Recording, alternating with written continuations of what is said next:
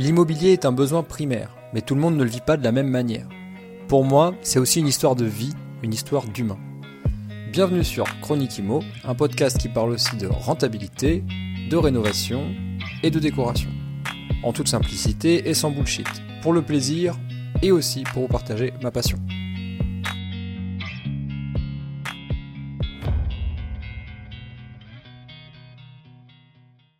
C'est l'histoire d'un petit groupe de personnes qui se disent qu'avec suffisamment de rente immobilière, ils pourraient se payer leur liberté. Liberté de leur temps et liberté géographique. Quand j'ai entendu parler de cette histoire, je me suis rattaché au mouvement par conviction profonde d'être à ma place dans ce groupe. L'épisode d'aujourd'hui ne parle pas de ce groupe-là, non. Il parle d'un groupe de personnes différentes qui ont choisi de découvrir le monde avant de devenir accro à l'immobilier pour continuer de vivre ce rêve éveillé. Si l'immobilier était un outil pour voyager, l'épisode du jour en est la notice explicative. Salut à toi, bienvenue dans un nouvel épisode de Chronique Imo, j'espère que tu vas bien. Je suis en compagnie aujourd'hui de deux personnes que j'ai rencontrées sur un événement, alors que je connaissais un tout petit peu, on va dire, via les réseaux sociaux avant l'événement, puisqu'on avait un peu, un peu discuté, on avait un peu échangé. Il se trouve que j'ai eu la chance d'être assis à côté d'eux euh, dans un séminaire immobilier. Comme quoi, tu vois, je t'en parle tout le temps, je te dis tout le temps, déplace-toi, va dans des séminaires, etc. Tu vas rencontrer des gens géniaux. Et moi, c'est ce qui m'est arrivé, notamment avec Stéphanie et Yannick. Bienvenue à vous. Merci, bonjour. vous allez bien?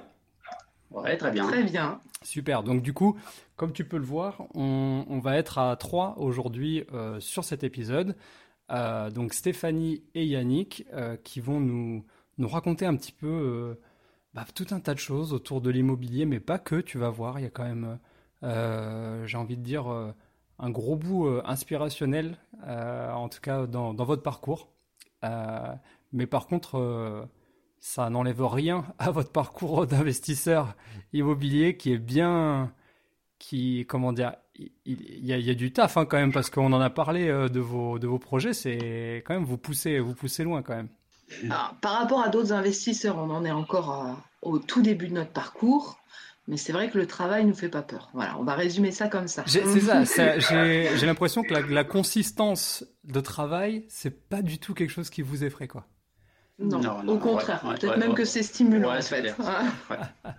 bon, ben alors écoutez, qui mieux de, de vous euh, pour vous présenter? Est-ce que euh, je vous laisse la main? Je vous laisse. Euh, comment vous vous présentez en soirée, d'ailleurs? Alors, ça dépend à qui. qui êtes-vous? Madame, qui êtes-vous? Alors, moi, je m'appelle Stéphanie Jallet, euh, mariée à Yannick depuis 2007. ouais, 2007, ça mhm. fait un peu plus de 15 ans. Euh, donc, euh, récemment investisseur depuis 2000, 20, 2020, fin 2020, début 2021, on a commencé. Euh, entrepreneur aussi à mes heures. Je suis euh, une ancienne responsable d'un bureau d'études de maîtrise d'œuvre en aménagement urbain, VRD et paysage. C'est mes origines. Et ça va aussi expliquer peut-être une partie euh, de l'appétence qu'on a. Ton affinité avec, le, avec les mots, elle vient de là, je pense.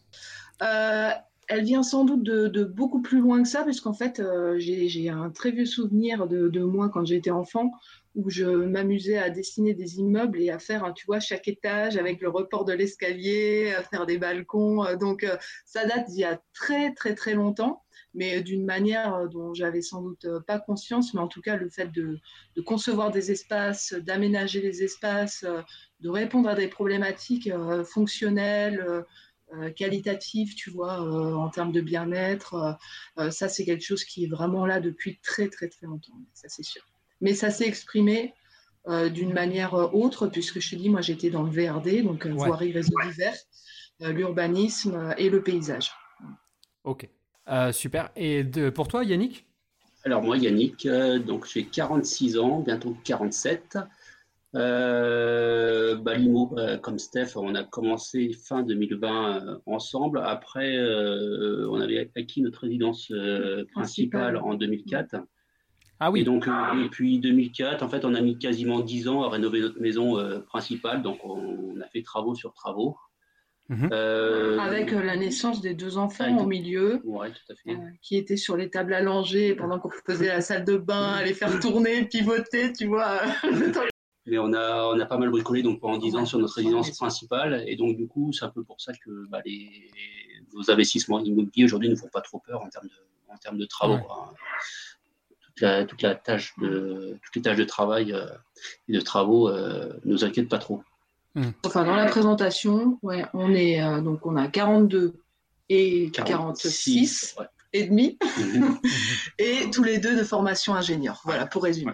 Ok, ben merci, pour, merci pour cette présentation, les amis. Alors, du coup, moi, ce que, je, ce que je retiens de ma rencontre avec vous. Et c'est aussi pour ça que je vous ai, je sais pas si vous vous souvenez, mais avant de, de, se laisser, avant de se quitter à Rennes, je vous ai dit, hé, on ferait pas un épisode ensemble, ça vous plairait pas Parce que franchement, vous avez des choses à dire, quoi.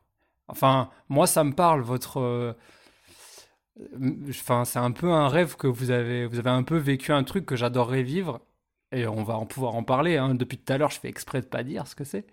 Euh, mais vous l'avez vécu et moi, c'est un truc qui me fait profondément vibrer puisque je j'ai pu un peu faire des trucs dans ma vie, mais ça, j'ai pas encore pu faire.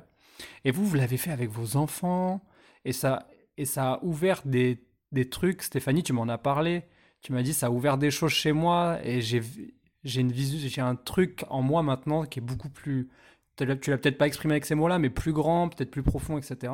Et c'est surtout ça que j'avais envie de partager avec les gens aujourd'hui. Qu'est-ce que vous avez fait exactement que je, que je radote depuis tout à l'heure? Eh ben, En fait, on a, on a quitté notre euh, train-train habituel euh, quotidien en France pour partir explorer le monde euh, pendant 13 mois avec les enfants, en partie en camping-car et en partie en backpack, donc en, en sac à dos. Voilà. Donc on, est parti. Beaucoup prennent les choses dans, c'est ce qu'on t'expliquait dans l'autre sens, c'est-à-dire que beaucoup commencent par l'immobilier euh, pour euh, justement euh, favoriser euh, ces, ces, déplacements et ce projet de voyage euh, et de liberté, chose que dont rêvent beaucoup de gens qui se lancent dans, dans l'immobilier, en tout cas de ceux qu'on côtoie, c'est, c'est le pourquoi de beaucoup de gens. Ouais. Et en fait, chez nous, ça a été l'élément déclencheur. C'est ce tour du monde et ce voyage euh, qui nous a fait vraiment prendre conscience de plein de choses et changer de vie et, arriver à l'immobilier. C'est incroyable. Et pourtant, euh, quand on pense à voyage autour du monde, voyage en famille, quand on dit les mots camping-car, quand on dit les mots backpack, on pense à un, mot de la même catégorie qui serait immobile, qui est quand même l'inverse profondément de mobile, donc de l'immobilier. Par, par défaut, il est immobile. Il est il reste à, son, à l'endroit où il est. Donc c'est tout l'inverse de quelqu'un qui cherche du, cette liberté, cette sensation dont j'ai, du mal à, trouver les bons mots, qu'on a quand on voyage, quand on fait un tour du monde, quand on explore. Comment vous l'expliquez ça?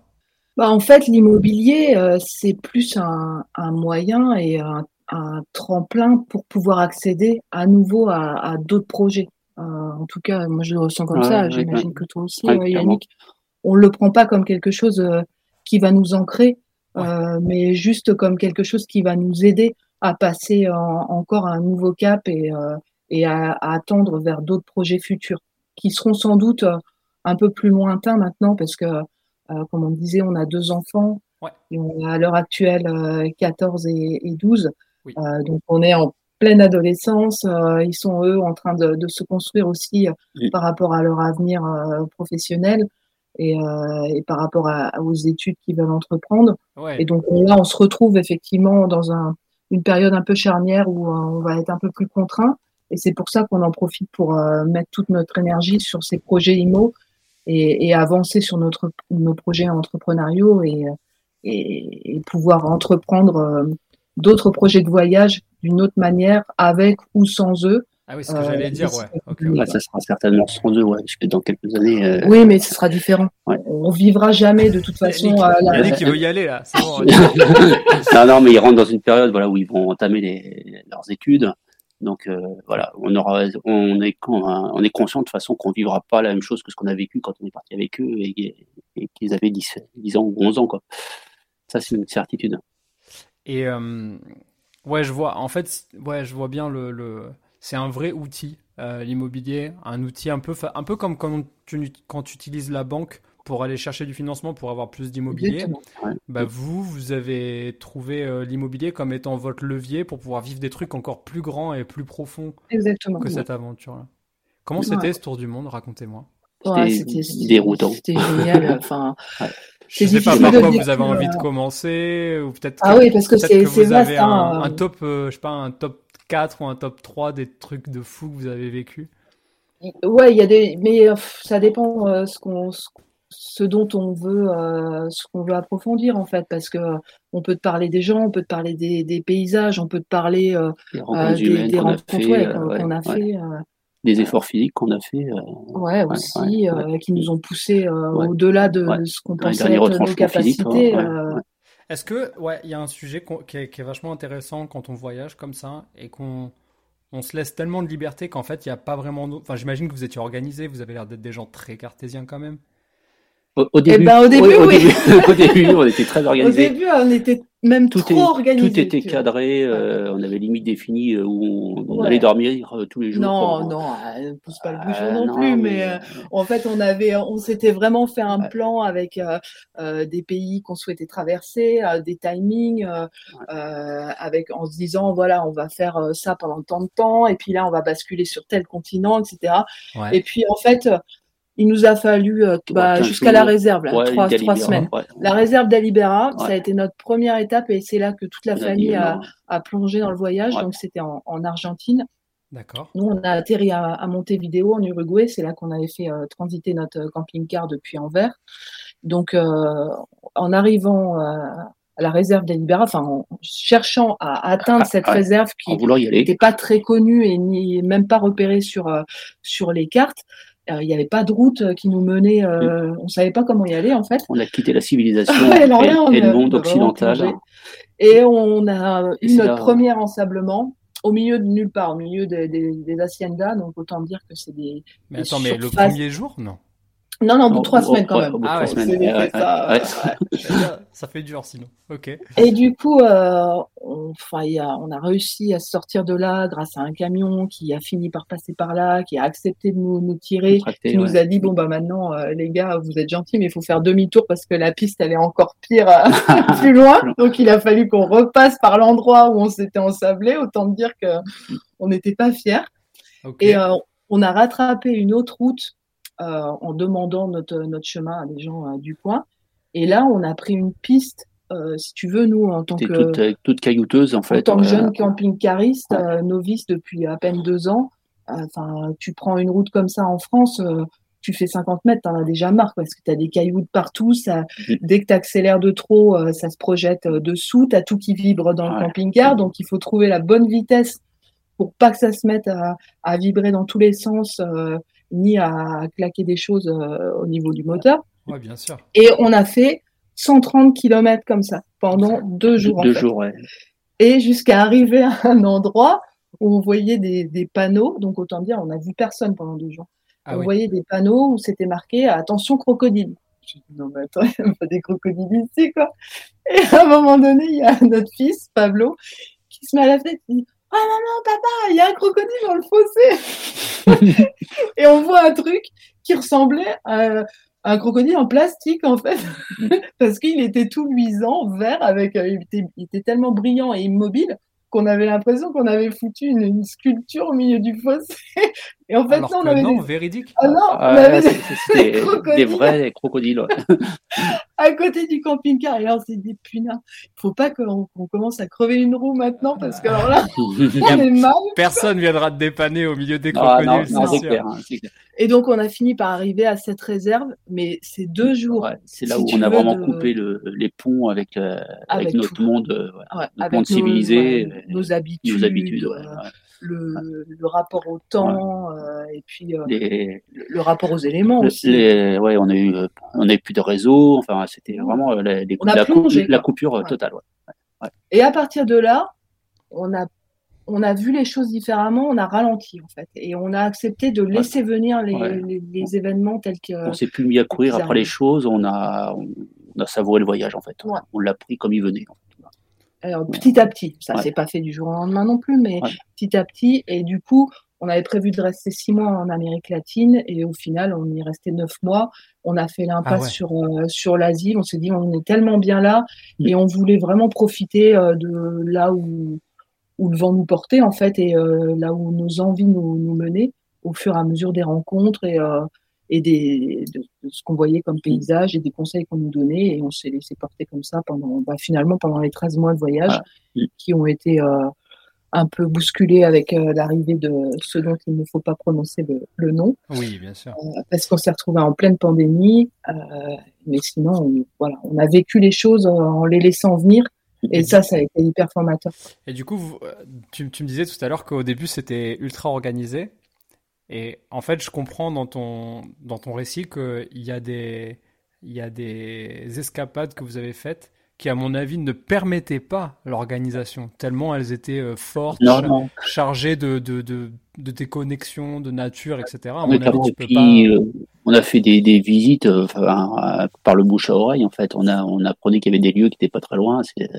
On a, on a découvert ces lieux comme ça en discutant avec les gens, avec la population locale. Euh, euh, on n'avait pas forcément fait ces, lieux-là si on avait fait un voyage comme ça sur. Les rencontres étaient belles. Les rencontres étaient belles. Ah, on a fait des rencontres euh, qui étaient très très fortes. Et je pense que c'est le, fait que ça soit marqué d'une fin, enfin qu'il y ait une temporalité qui soit très courte aussi. ça intensifie les, rapports humains. Il y a des gens que tu croises, tu sais que tu les reverras jamais probablement. Il y en a certains qu'on continue à, à, à, joindre via les réseaux sociaux. C'est pas, ça n'a pas la même saveur, tu vois. Euh, il y a des familles, il y a des gens, ils nous auraient tout donné. Mm. Ils nous ont pris sous leur, sous leur aile. Euh, euh ils nous voyaient arriver, ils, voulaient absolument nous mettre en sécurité. Et ils gens se battaient pour qu'on pour aille dormir chez eux euh, avec le camping-car. Mais non. si, c'était la ah, folie. Hein. On a des anecdotes. Il y, a des, il y a des gens qui étaient mais, euh, ultra attentifs à nous mm. et qui étaient très très bienveillants. Quoi. Ils étaient curieux aussi peut-être de dire ah, ah, bah, alors là, qu'est-ce qu'ils font c'est Après, ça hein, euh, des Européens. Euh, des Européens ça, en camping-car. Donc le camping-car n'est pas connu en Amérique du Sud, hein, mais des camping des camping-caristes en Amérique du Sud avec deux enfants. En tout cas. Si, il est connu, mais pas partout. Et c'est vrai qu'en tout cas, ça, ça, ça suscitait la curiosité. On s'est retrouvé même avec euh, carrément une classe entière euh, qui est rentrée euh, visiter le camping-car. Les enfants qui ont profité de se faire inviter, ils ont été faire la séance de sport du coup avec la classe en question. Mm. Et on s'est retrouvé avec les gamins qui défilaient les uns et les autres, les uns après les autres dans le camping-car. Je viens d'avoir un, un, flashback d'un dessin animé qui passait dans ma jeunesse. C'était La famille de la jungle. Ça vous parle? Je sais pas si vous. La famille de la jungle, non. Non. Ça me fait. Je vais, je vais, vous trouver une photo, je vais vous la mettre là en partage d'écran. la famille de la jungle qui se balade partout avec son camping-car et les gens, les, les, autochtones, tout ça, qui les regardent euh, et, et c'est eux qui deviennent en fait phénomène de foire à, l'inverse de ce que eux ils recherchent en fait où ils viennent pour bah euh, découvrir des choses. Et en fait c'est les gens qui disent mais c'est quoi ces gens qui ah bah parfois euh, parfois c'était ça. Bah, à cette fameuse réserve justement d'Alibera une nouvelle anecdote quand on est reparti alors déjà pendant euh, les, les 24 heures qui avaient précédé on s'était pris du sable rouge mais de partout. C'est-à-dire que quand on roulait, ça volait, c'était rentré par toutes les aérations. On en avait plein les placards, euh, plein la cuisine. Enfin, on en avait vraiment partout. Il y avait les, les freins qui avaient été euh, euh protégés. Qui, avaient été protégés. Et donc Yannick euh, s'attelle à, nettoyer le camping-car avant de repartir. Hmm. Et là, on fait quoi 10 km à la sortie de cette réserve, à peine. Et je vois une famille dans le fossé qui attendait, et avec un, un enfant. Et je dis à Yannick, bah, arrête-toi, on va les prendre. C'était des gens qui faisaient du stop. Hein. Mais autant dire que le stop, tu as, deux voitures à la journée et encore, quoi. Je me suis demandé à quel moment ils allaient pouvoir monter dans, dans, une voiture, tu vois. Et donc, on s'est arrêté. Et au moment de les, faire monter, ils allaient à une hacienda qui, soi-disant, était à 20 km euh, de là. Et au moment de les faire monter, le petit gamin, euh, il traînait quelque chose dans la main. En fait, c'était un mouton, c'était une petite brebis qu'il avait attaché avec un, un sweatshirt qui servait de laisse. Et donc, je me suis retrouvée. Donc, les enfants sont passés devant avec Yannick. Et moi, j'étais derrière avec la famille, avec les deux gamins, les deux parents et, la, brebis, au milieu du camping-car. et là, c'était la rencontre de deux mondes. C'est-à-dire que ces gens-là, je ne sais pas dans quelles conditions ils vivaient, mais ils étaient là, ils arrivaient dans une soucoupe volante, quoi. Bah ils avaient le regard qui se portait partout. Euh, j'ai essayé d'échanger avec eux. Alors, je sais pas s'il y avait un rapport de supériorité homme-femme, mais en tout cas, la femme, elle me regardait pas dans les yeux, elle arrêtait pas de baisser les yeux. c'est son mari qui répondait à sa place. tu vois, c'était un peu gênant comme, euh, comme situation. Les enfants, euh, eux, ils étaient épuisés, ils se sont endormis. Et tu avais au milieu de tout ça la brebis qui chie au milieu du camping Incroyable cette histoire. Et donc, Yannick et les enfants étaient devant. Ils disaient, mais maman, quand est-ce qu'ils arrivent? Et donc, on voyait des kilomètres défiler. Ça faisait déjà 30 bornes On les avait. Ils étaient toujours installés. Ils descendaient toujours Ils sont bien. Ils veulent plus descendre. Et donc, ouais, au bout de 40 kilomètres, tout d'un coup, ils ont dit, bah, c'est là. Voilà, on était arrivé à une hacienda et ils allaient voir de la famille. Il y avait une odeur à, à l'arrière qui était juste monumentale. La, dame, elle tressait des paniers, donc elle était montée avec plein d'herbes, plein d'herbes sèches. Elle s'était assise, euh, tu vois, dans l'herbe, euh, dans le fossé avant d'arriver. Donc autant dire, on avait de l'herbe partout. c'était, euh, c'était vraiment une anecdote extraordinaire. Et on s'est, on s'est dit, mais franchement, on vit vraiment pas tous dans le même monde et on n'a pas tous les, les, mêmes repères. C'était ça, c'est un coup à mettre ton cerveau sur reset et euh, hop, j'efface les paramètres que je connais. Je me, ah, je me mets en mode OK, zéro paramètre parce que si je commence à mettre des paramètres, je vais me mettre des œillères et je vais pas, je vais pas profiter quoi. Exactement. Incroyable. Mais c'est fou. Tu m'en as raconté d'autres, mais c'est vrai que. Ah bah oui, bien sûr. Mais vous avez immortalisé, vous avez fait quoi? Vous aviez une, une, caméra? Comment vous avez fait euh, alors, bah, il y a des moments où journal de bord, c'était quoi de, de, faire des photos. Genre dans ces situations-là, on a on a fait une ou deux photos avec le, le mouton, euh, enfin le la, la, brebis. Euh, la brebis. Mm. Euh, mais si on a on avait un site internet dans lequel moi j'ai beaucoup aimé écrire en fait. J'ai fait ça un peu de manière romancée mm-hmm. sur notre notre site qui, qui s'appelle Lou Pastilla. Comment ça s'appelle Lou Pastilla, c'est la contraction de nos quatre prénoms. Lou, Pablo, Stéphanie, Yannick, Lou Pastilla. Ok. C'était très compliqué à prononcer pour, euh, pour euh, les gens d'Amérique latine en espagnol. Ouais. Parce que le, le Y, enfin là-bas, n'existe pas. n'existe pas. Enfin, il le prononçait Ra, quoi. Et le loup non plus, donc il prononçait toutes les lettres. Autant dire que c'était des consonances euh, assez atypiques là aussi. Ok. Et donc du et coup, on a, et on a du coup, on a Ouais. Pendant, pendant euh, notre voyage en Amérique latine, du Sud, en Amérique euh, du Sud. Après, quand on, on, a fini notre, euh, notre voyage après le, le, Covid, on est passé en Europe de l'Est pendant deux mois et demi. là, c'était tellement rythmé, tellement intense, parce que c'est hyper riche. On a juste fait du reportage photo. On a juste fait des, des photos et j'avais, tu vois, il faut, enfin, j'avais besoin que ça mature en fait. Pour, pour pouvoir écrire, il fallait qu'à un moment donné, je sais pas, il y ce, ce truc euh, et ce temps de, de maturation avant de, de, pouvoir me mettre à écrire. Et par contre, quand c'était arrivé, il fallait vraiment que je sorte euh, tout ça et que je le couche sur papier. Donc, ce que j'ai fait pendant pendant dix mois et euh, les, les, trois derniers mois, non, il y a eu puis sans doute. Ouais, puis le rythme n'était pas le même non plus. Non, le, rythme était beaucoup plus dense. C'est beaucoup moins posé. Et puis on était quand même dans un contexte qui était oui. particulier, qui n'était pas vraiment pro enfin en tout cas pour moi qui n'était pas propice à la créativité, euh, tu vois, c'était un peu insécure.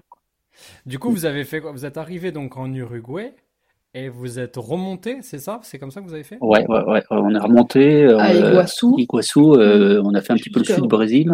Après, on a fait le donc Uruguay, Paraguay, l'émission jésuite au Paraguay. Mhm. Après, on a basculé en Bolivie. Ouais. Donc, Bolivie, on a fait un peu une grosse partie de la Bolivie. On y est resté un bon mois en Bolivie. On a pété une butée d'un voyage en Bolivie, donc on y restait un, ah petit moment. Mais ça, c'était top parce que du coup, on a fait le sud Lipèze en 4x4. Et euh, on, avait prévu de le faire en camping-car. Si les gens ne connaissent pas, qu'ils aillent voir sur la carte, c'est le sud-ouest de la Bolivie. Et c'est juste des paysages euh, vraiment exceptionnels. Ça fait partie des plus beaux paysages qu'on ait vus euh, en Amérique latine. Ah ouais? Après, on a basculé au Pérou. Pérou. Après, on a essayé de monter en Équateur, mais on s'est, on s'est retrouvé dans des manifestations euh, mm. Assez violente. Donc du coup, on a fait demi-tour, on a fait deux kilomètres grosso modo en Équateur. après la frontière, on s'est retrouvé au milieu du, des feux, euh, des, des jetières. Euh, donc on est parti par les champs, on est retourné vers la frontière. À, fond les ballons ah avec le camping-car dans les champs de patates. Hein. Euh, on a retraversé le poste des douanes. une demi-heure après, ils n'ont pas compris pourquoi. Et il y a eu des moments comme ça où vous vous êtes senti en danger, où vous avez eu peur pour votre vie pendant ces 13 mois? Alors, peur pour notre vie, non. Mais par contre, euh, euh, bah, déjà, on a toujours suivi les conseils euh, que nous, nous donnaient les, les, gens du coin. S'il y avait des zones à éviter. mais attendez, mais juste pour comprendre, il y a quelqu'un d'entre vous qui parle bien couramment l'espagnol? Ah bah du coup on s'y est mis on a appris là-bas. ok, ok, ok. Non mais c'est moi avec mes petits a priori de français. Oh, bah, je parle pas espagnol, je vais pas. Non, ok, on s'en fout. non, c'est vraiment pas un problème de pas parler espagnol en partant. Non, t'apprends sur le tas. Très, très vite. Ouais, ouais. Sur le tas, ça, ça, arrive, ça vient très très vite. Attends, on va finir le voyage déjà. Euh, donc après le, non puisque nous c'est ce que je t'ai expliqué, hein. on se disperse euh, très facilement et on a tellement de choses à, à partager que c'est magnifique. continuez, continuez, laissez-vous aller. Du coup, vous étiez en Bolivie, vous n'avez pas été en Équateur. Non, au Pérou, on a, enfin, on n'est pas allé en Équateur. Si, on y est allé, mais euh, on a laissé le camping-car à Lima et on est parti 15 jours aux îles Galapagos par l'avion. Et ça, c'était juste génial. le, paradis sur Terre et sous l'eau. On, pensait pas, si tu veux, que c'était euh, c'était faisable. On n'avait même pas envisagé parce qu'on s'était dit non, financièrement déjà c'est mort, euh, on pourra jamais se, payer ça. Ah Sauf que à l'échelle du monde, quand tu regardes ta carte et que tu vois les îles Galapagos qui sont là, que tu vois limite sur ton GPS sur la route, tu dis mais non mais on peut pas passer à côté. On est là quoi. On le fait. On, est juste, on est juste à côté et, on s'est dit ah non ah, tant pis on fera l'impasse sur euh, ce qu'il faut en fin de voyage mais euh, on peut pas louper ça. Et en mm. plus on est une famille de plongeurs tous les quatre. Et là on s'est dit euh, non non il faut qu'on faut qu'on y aille. Et c'était exceptionnel. C'est d'une richesse au niveau de, de la faune c'est exceptionnel. Les gamins pour te dire hein, en PMT euh, donc pas le masque tuba, mhm. ils ont quand même vu 12 requins marteaux. C'est un truc euh, incroyable. Des tortues, des, des tortues, rémentas, euh, des lions de mer. Enfin, bon, on va pas te faire. requins. C'était génial. C'était franchement exceptionnel. Et de là, on est rentré. On, était un peu frustré de ne pas pouvoir aller en Équateur. Donc, on s'est dit, bah, on va rentrer en bus. Comme ça, au moins, on aura au moins un petit aperçu, tu vois, des, paysages. Mhm. Et donc là, on s'est tapé 36 heures de bus pour rejoindre Lima euh, avec Pablo et moi qui étions euh, hyper malades. On s'est tapé euh, une, intoxication, alimentaire, mhm. au Galapagos les derniers jours et je suis arrivée à Lima ouais, dans un état assez. mais on peut, on peut loger sur les îles Galapagos? Il y a des. Tu peux y aller en tant que touriste. Alors, le nombre de, de touristes est limité pour protéger, protéger l'île. Après, je pense pas que tu puisses euh, acheter euh, maintenant. Ils ont tout verrouillé sur l'île. Acheter quoi? Acheter une maison. Hein. Tu peux pas aller ah, t'installer comme ça. Euh. En tant que visiteur, il n'y a aucun souci. C'est très très protégé. J'ai même j'ai même entendu parler qu'il y a des périodes où c'est il y a zéro touriste quoi. Il y a, y a pas de possibilité d'y aller. Ah, je sais pas. c'est pour ça que c'est, ça me semble extraordinaire que vous avez, vous avez pu y aller. On a eu, non, on a eu aucun souci. On a pris, enfin, si tu veux arriver là-bas, ils te font payer un, droit d'accès, en fait. Ouais, bien sûr. Mais non, non, ça a été très simple à organiser. On s'est, on s'est décidé euh, trois ou quatre jours avant d'y aller. Mmh. Euh, on était sur la route en direction de Lima.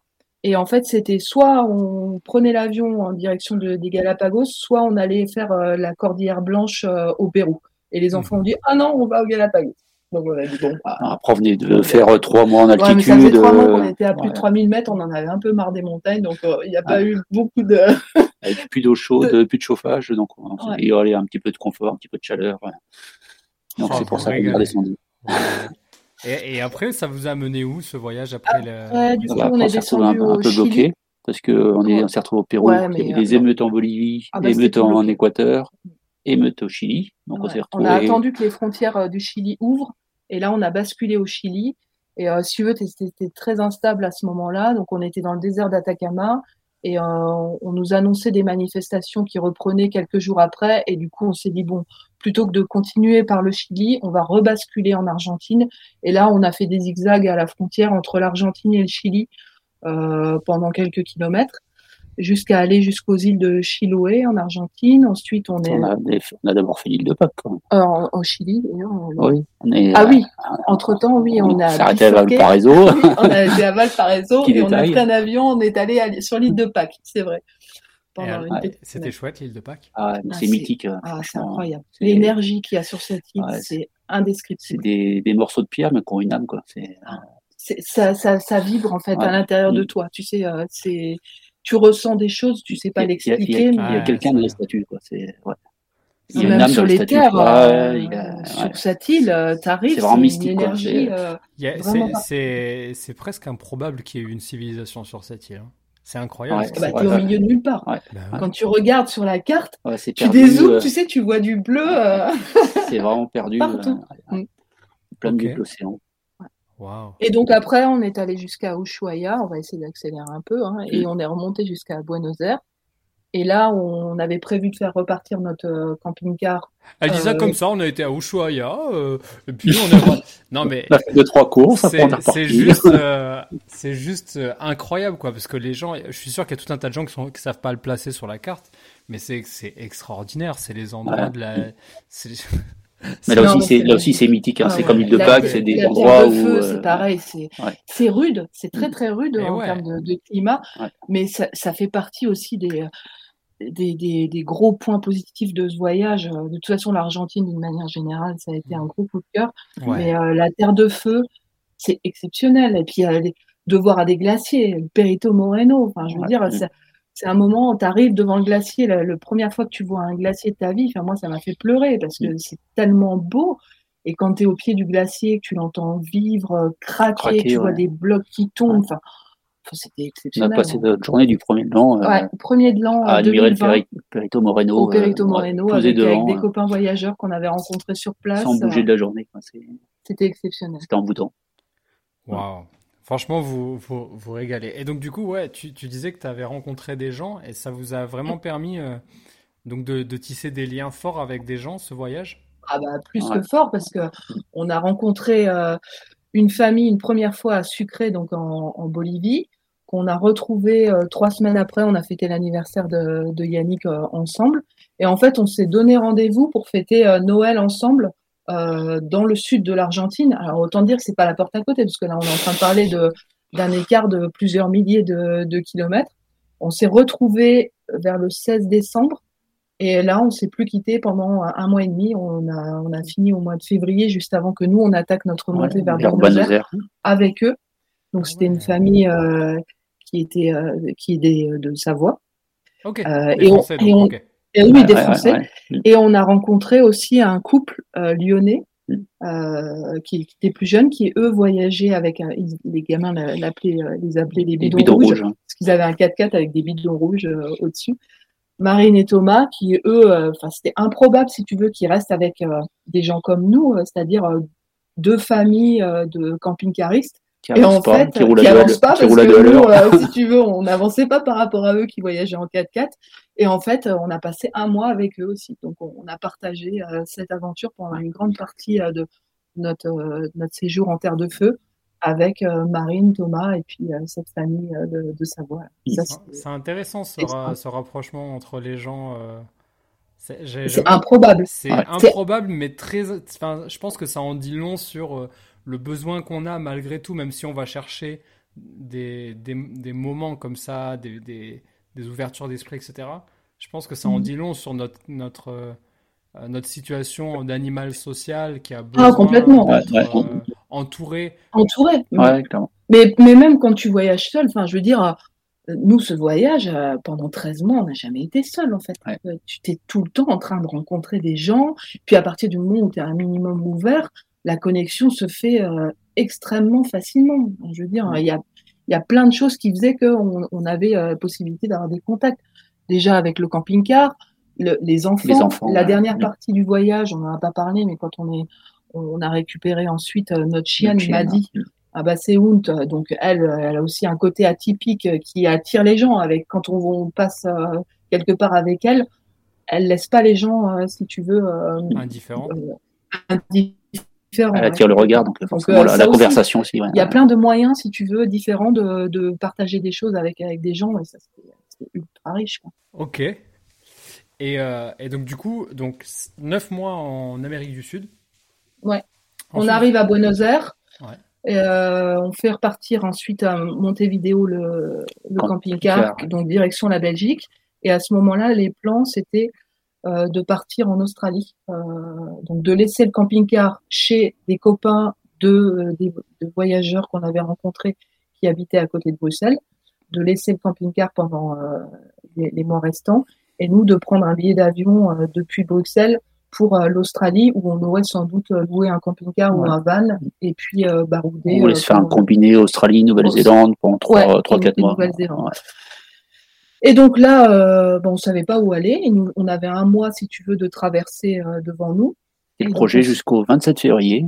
Ouais. Jusqu'à l'anniversaire de Pablo. Et après, donc. Euh, on avait un mois devant nous. On avait un mois devant nous. Ouais. Et on s'est dit, bah, qu'est-ce qu'on fait? Donc, on hésitait entre le Costa Rica, euh, Cuba, Cuba, et puis euh, le Guatemala. Et on a demandé l'avis sur des, des, sites de voyageurs. Et ce qui ressortait le plus, c'était le Guatemala. Du coup, on a pris quatre billets pour le Guatemala. Et donc là, on était en, en sac à dos. Donc on est allé au Guatemala et au Honduras. Et on avait prévu de se faire euh, une semaine, euh, on avait réservé une semaine au Belize pour aller plonger tous les quatre avant de récupérer le camping-car.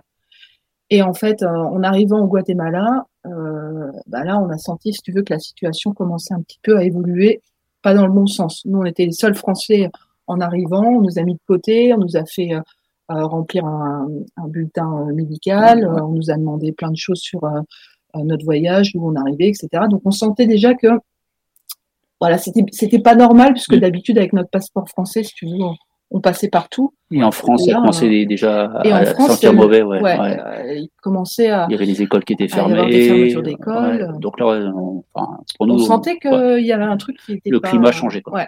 qui n'était pas pareil que d'habitude. On n'a pas fait trop cas, on a fait notre séjour euh, au Guatemala, donc euh, là, tu es dépendant de tout le monde en fait, hein. mmh. parce qu'on se retrouvait euh, du jour au lendemain sans véhicule, à devoir tout planifier, les transports, les lieux d'hébergement, la nourriture, enfin bref. Mmh. Les choses se passent et bah, au bout de, ça faisait trois semaines qu'on était dans le pays. Il y a une intervention du président du Guatemala à 20 h qui nous dit eh ben, ce soir à minuit, le pays est fermé, les écoles sont fermées, les euh, restaurants sont fermés, tout est fermé. Il n'y a plus de transport. Il n'y a plus de transport. Plus d'avion, plus de bus, plus rien du tout.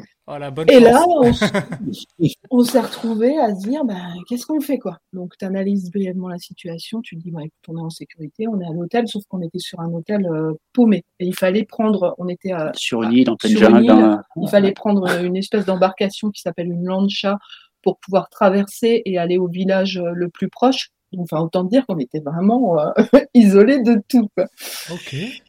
Et on a laissé passer 24 euh, heures. Et moi, j'étais en lien avec des voyageurs qu'on avait rencontrés dans, la forêt quelques jours avant. Mhm.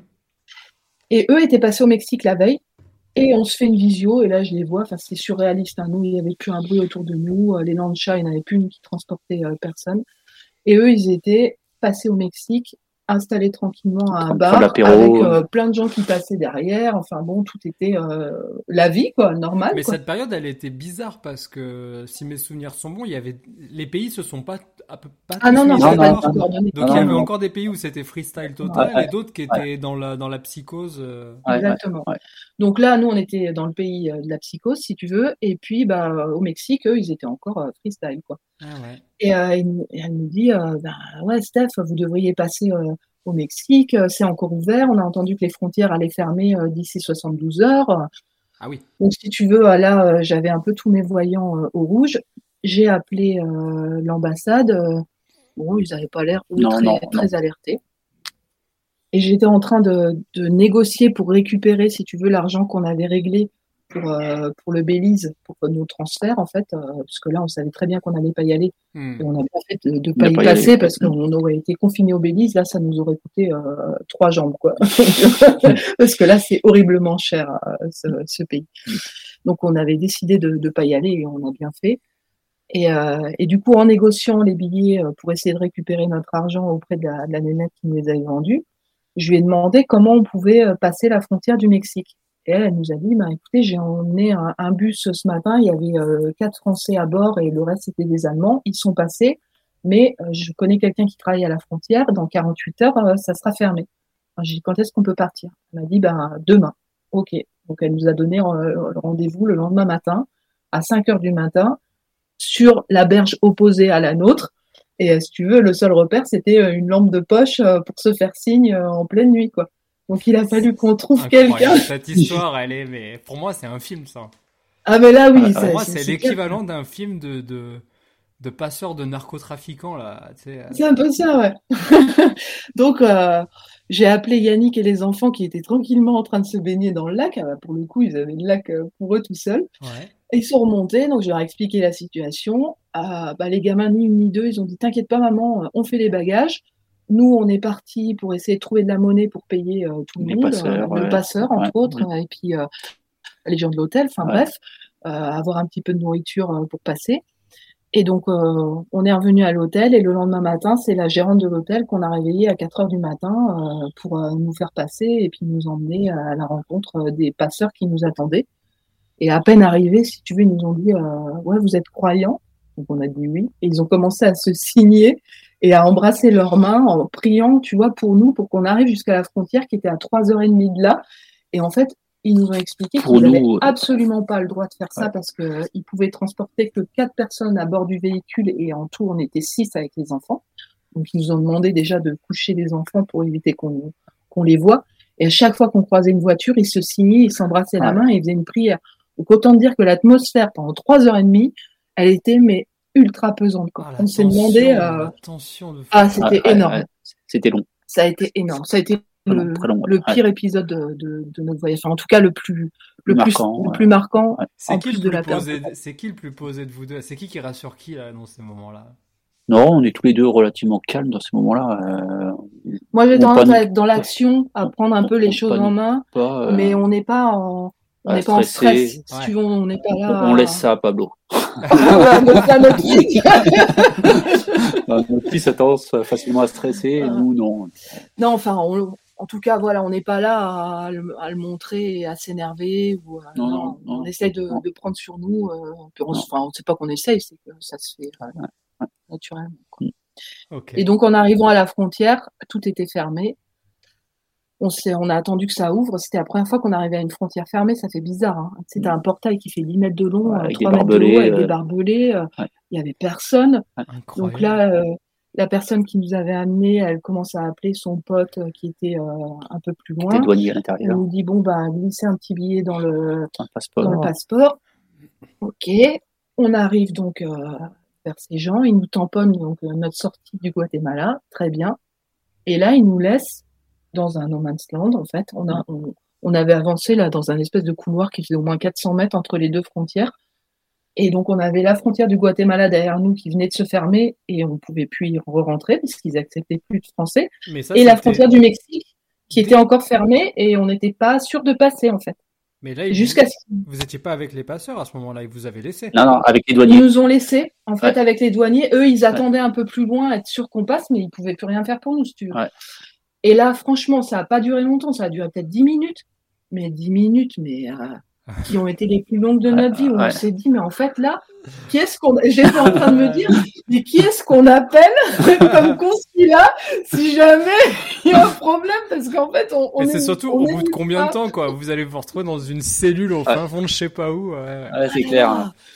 Et au bout d'un moment, il y a deux espèces de, de balaises là qui sont deux vrais Mexicains, deux vrais Mexicains là, euh, qui sont venus nous chercher et euh, on a signé les papiers, on a rempli les trucs, ils nous ont pris la température, si tout allait bien, si tout allait bien, mais ils ont fini par nous tamponner et on s'est retrouvés comme quatre imbéciles à une frontière où il y avait rien, au milieu de nulle part et à pas du tout avoir pour le coup anticipé la suite, pas même à savoir s'il allait avoir des taxis qui nous emmènent au village, au premier village du coin sachant qu'il n'y avait plus personne. Ils avaient déserté la douane, en fait. Il n'y avait plus personne, ni non, nulle part. Mm.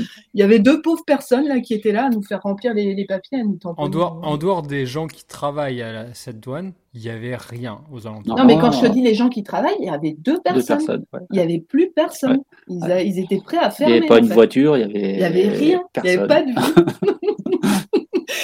Donc là, on a commencé à marcher avec nos sacs à dos et puis on a vu un taxi. On s'est dit, bah lui, euh, il a vraiment envie de bosser aujourd'hui. Donc on va le faire travailler et il nous a amené à la première ville euh, qu'on voyait sur la carte. Et puis bah, de là, après, on a enchaîné quelques jours. Après, ouais, les transports fonctionnaient au Mexique, donc on a réussi après à circuler à peu près correctement. C'était bien l'aventure au Mexique? Ça a été très court, très court. On, a, on est allé visiter euh, Palenque. Parce que le, le, ouais, le Covid nous a vite rattrapé en fait. Mm. Euh, on, a, on, est, on est allé visiter ouais, Palenque. Palenque. Et en fait, arrivé là-bas, euh, on était en train de visiter. Bah là, c'était tranquille, hein, il n'y a pas grand monde. Et euh, je surprends une conversation de, de chauffeur de bus, euh, enfin de guide, euh, qui, qui, disait que les chauffeurs de bus s'arrêtaient le jour même sur la plus grande compagnie en fait du Mexique, celle qu'on avait nous prévu de prendre pour rejoindre Cancun. Parce que le plan, c'était. signe, quoi. Ah ouais, bah là, tu as tous les signaux qui se remettent au rouge, si tu veux. Et donc, j'ai commencé à, à, prendre part à leur conversation, à leur demander un peu euh, comment ça se passait. Et ils m'ont dit, bah oui, euh, là, le gouvernement a demandé à ce que euh, les grandes lignes soient arrêtées. Il y a encore les petites lignes intervilles qui sont possibles. Et par contre, les sites touristiques, là, d'ici quelques jours, ils vont fermer. Donc là, tu te dis, c'est mort. Ça, ça, arrive, quoi. Ça pas bon. Donc bon, on va la faire courte. On a rejoint Mexico City. On a trouvé un vol en business class jusqu'à Paris. De Paris, on est remonté à Anvers, récupérer notre camping-car euh, qui arrivait euh, quelques jours après. Euh, et, de là, on a attendu tranquillement chez nous que ça se passe pendant un peu plus d'un mois avant que les frontières réouvrent et qu'on puisse repartir sur les routes. T'imagines la différence choquante pour le cerveau? À quelques jours d'intervalle, tu es entre deux frontières dans un no man's land, tu sais pas ce qui arrive, tu, tu, contrôles pas du tout. Tu as zéro contrôle sur ce qui se passe. Et quelques jours plus tard, tu es dans un avion euh, en business class, tu arrives à Paris. Enfin, tu vois, la gymnastique, pour moi, moi je trouve ça fascinant, ce côté un peu. Euh, en fait, t'es rien. En fait, t'es tout, mais, tu rien. Peux, tu peux être. Tu réalises même pas. Tu réalises même pas parce que c'est tellement, t'es tellement dans l'adaptation au quotidien et dans l'inconfort et dans la prise de décision en permanence. Tu sais, t'es, tu es surstimulé, tu es sursollicité en fait quand tu voyages comme ça, et surtout dans des conditions comme ça. C'est encore, encore pire parce que euh, on n'était pas tous les deux, tu vois, on n'était pas deux adultes, on avait deux enfants avec nous. et puis, tu n'as pas le choix, il faut te sortir de, cette situation-là. Donc, euh, mm. quand tu es bloqué, voilà, il fallait sortir du Guatemala, il fallait sortir du Mexique, il euh, mm. fallait rattraper la France. Donc là, c'est pas le moment de, paniquer. Non, mais c'est sûr que sur le non, moment, mais même, tu peux pas te rendre compte. Non, non, non, non, non. Enfin, ton, cerveau te. Avec le recul, moi, je vous vois comme des, comme des chewing-gums, quoi. Vous êtes capable de prendre la forme que vous voulez. Euh. Ah bah ouais, c'est franchement en termes de résilience, ça a aussi été euh, une. Euh, mm. Mais quand je te, je te disais au début pour essayer de, de, rebasculer sur l'IMO et le, déclenchement de tout ça, mm-hmm. ça a été enfin une expérience qui nous a permis de vraiment prendre conscience des capacités qu'on avait à, s'adapter et à réagir aux, épreuves ou aux contretemps qu'on pouvait hmm. avoir euh, dans la vie quotidienne. Quoi. Oui, bah c'est pas. J'imagine que maintenant des... Des, des, gros travaux, une charge de travail ou des artisans qui sont pas à l'heure ou quoi, ça vous passe au-dessus de la jambe. Euh. Ah oui, il y a plein de choses comme ça dans notre quotidien. Ça nous a fait prendre du recul sur, sur énormément de choses. Au début, c'était même compliqué en fait parce que on était tellement en décalage entre la, perception qu'on avait euh, de, la, de la vie et, euh, du quotidien par rapport à ce qu'on avait quitté un an avant euh, en France. les premiers temps, ça a été très très rude. Le hein, retour a été rude. le retour a été un peu violent. Hein. ça, c'est un vrai truc, ça. Hein. C'est un vrai. Je crois que scientifiquement, c'est prouvé. C'est le syndrome du globe C'est un truc quand tu reviens dans ton dans ton dans ton cercle classique de gens et de et dans ton dans ta vie que tu avais avant. quand tu as fait un long voyage ou même plusieurs voyages, ben, au final tu perds cette sensation de, de, confort que tu avais, tu la retrouves plus jamais. Et même tu, tu, te sens décorrélé en fait de tout ce qui se dit, de tout ce qui se passe euh, dans, dans, les cercles. Euh, ah, juste, on n'a pas précisé euh, au début de l'échange. Je suis désolé, ce podcast va être euh, peut-être trop long pour toi. Tu vas devoir te l'écouter en trois fois. C'est pas grave. C'est tellement intéressant que ça vaut le coup. professionnellement parlant, vous avez quitté votre job ou vous aviez juste mis en pause? Vous aviez eu la possibilité de mettre en pause? Comment vous aviez articulé ça? Les deux, mon colonel. Yannick a, conservé son, son poste euh, chez Safran, donc euh, lui, il avait pris une disponibilité. 13 il mois avait, et demi.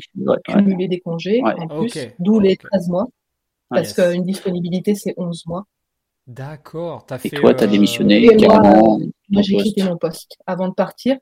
J'étais vraiment dans, dans, ma crise de la quarantaine. Hein. J'avais 39 ans au moment où, où on est parti. Et euh, je sentais, si tu veux, que ça faisait déjà neuf ans que j'étais dans cette, euh, cette société. Ouais. Et j'avais l'impression, si tu veux, d'être arrivé au bout de ce que j'étais capable d'apporter. Et ça devenait vraiment lourd. Euh, le, le, côté management, parce que je manageais une équipe, eh oui. c'était quelque chose qui me, qui me pesait et qui me prenait une énergie au quotidien. Est-ce que, tu, est, que tu dirais que tu étais carriériste jusqu'à ce que tu te rendes compte que tu ne mm. sais pas vraiment ce que tu veux? Oui. Ah oui, oui j'avais pas vraiment pris conscience de mon pourquoi.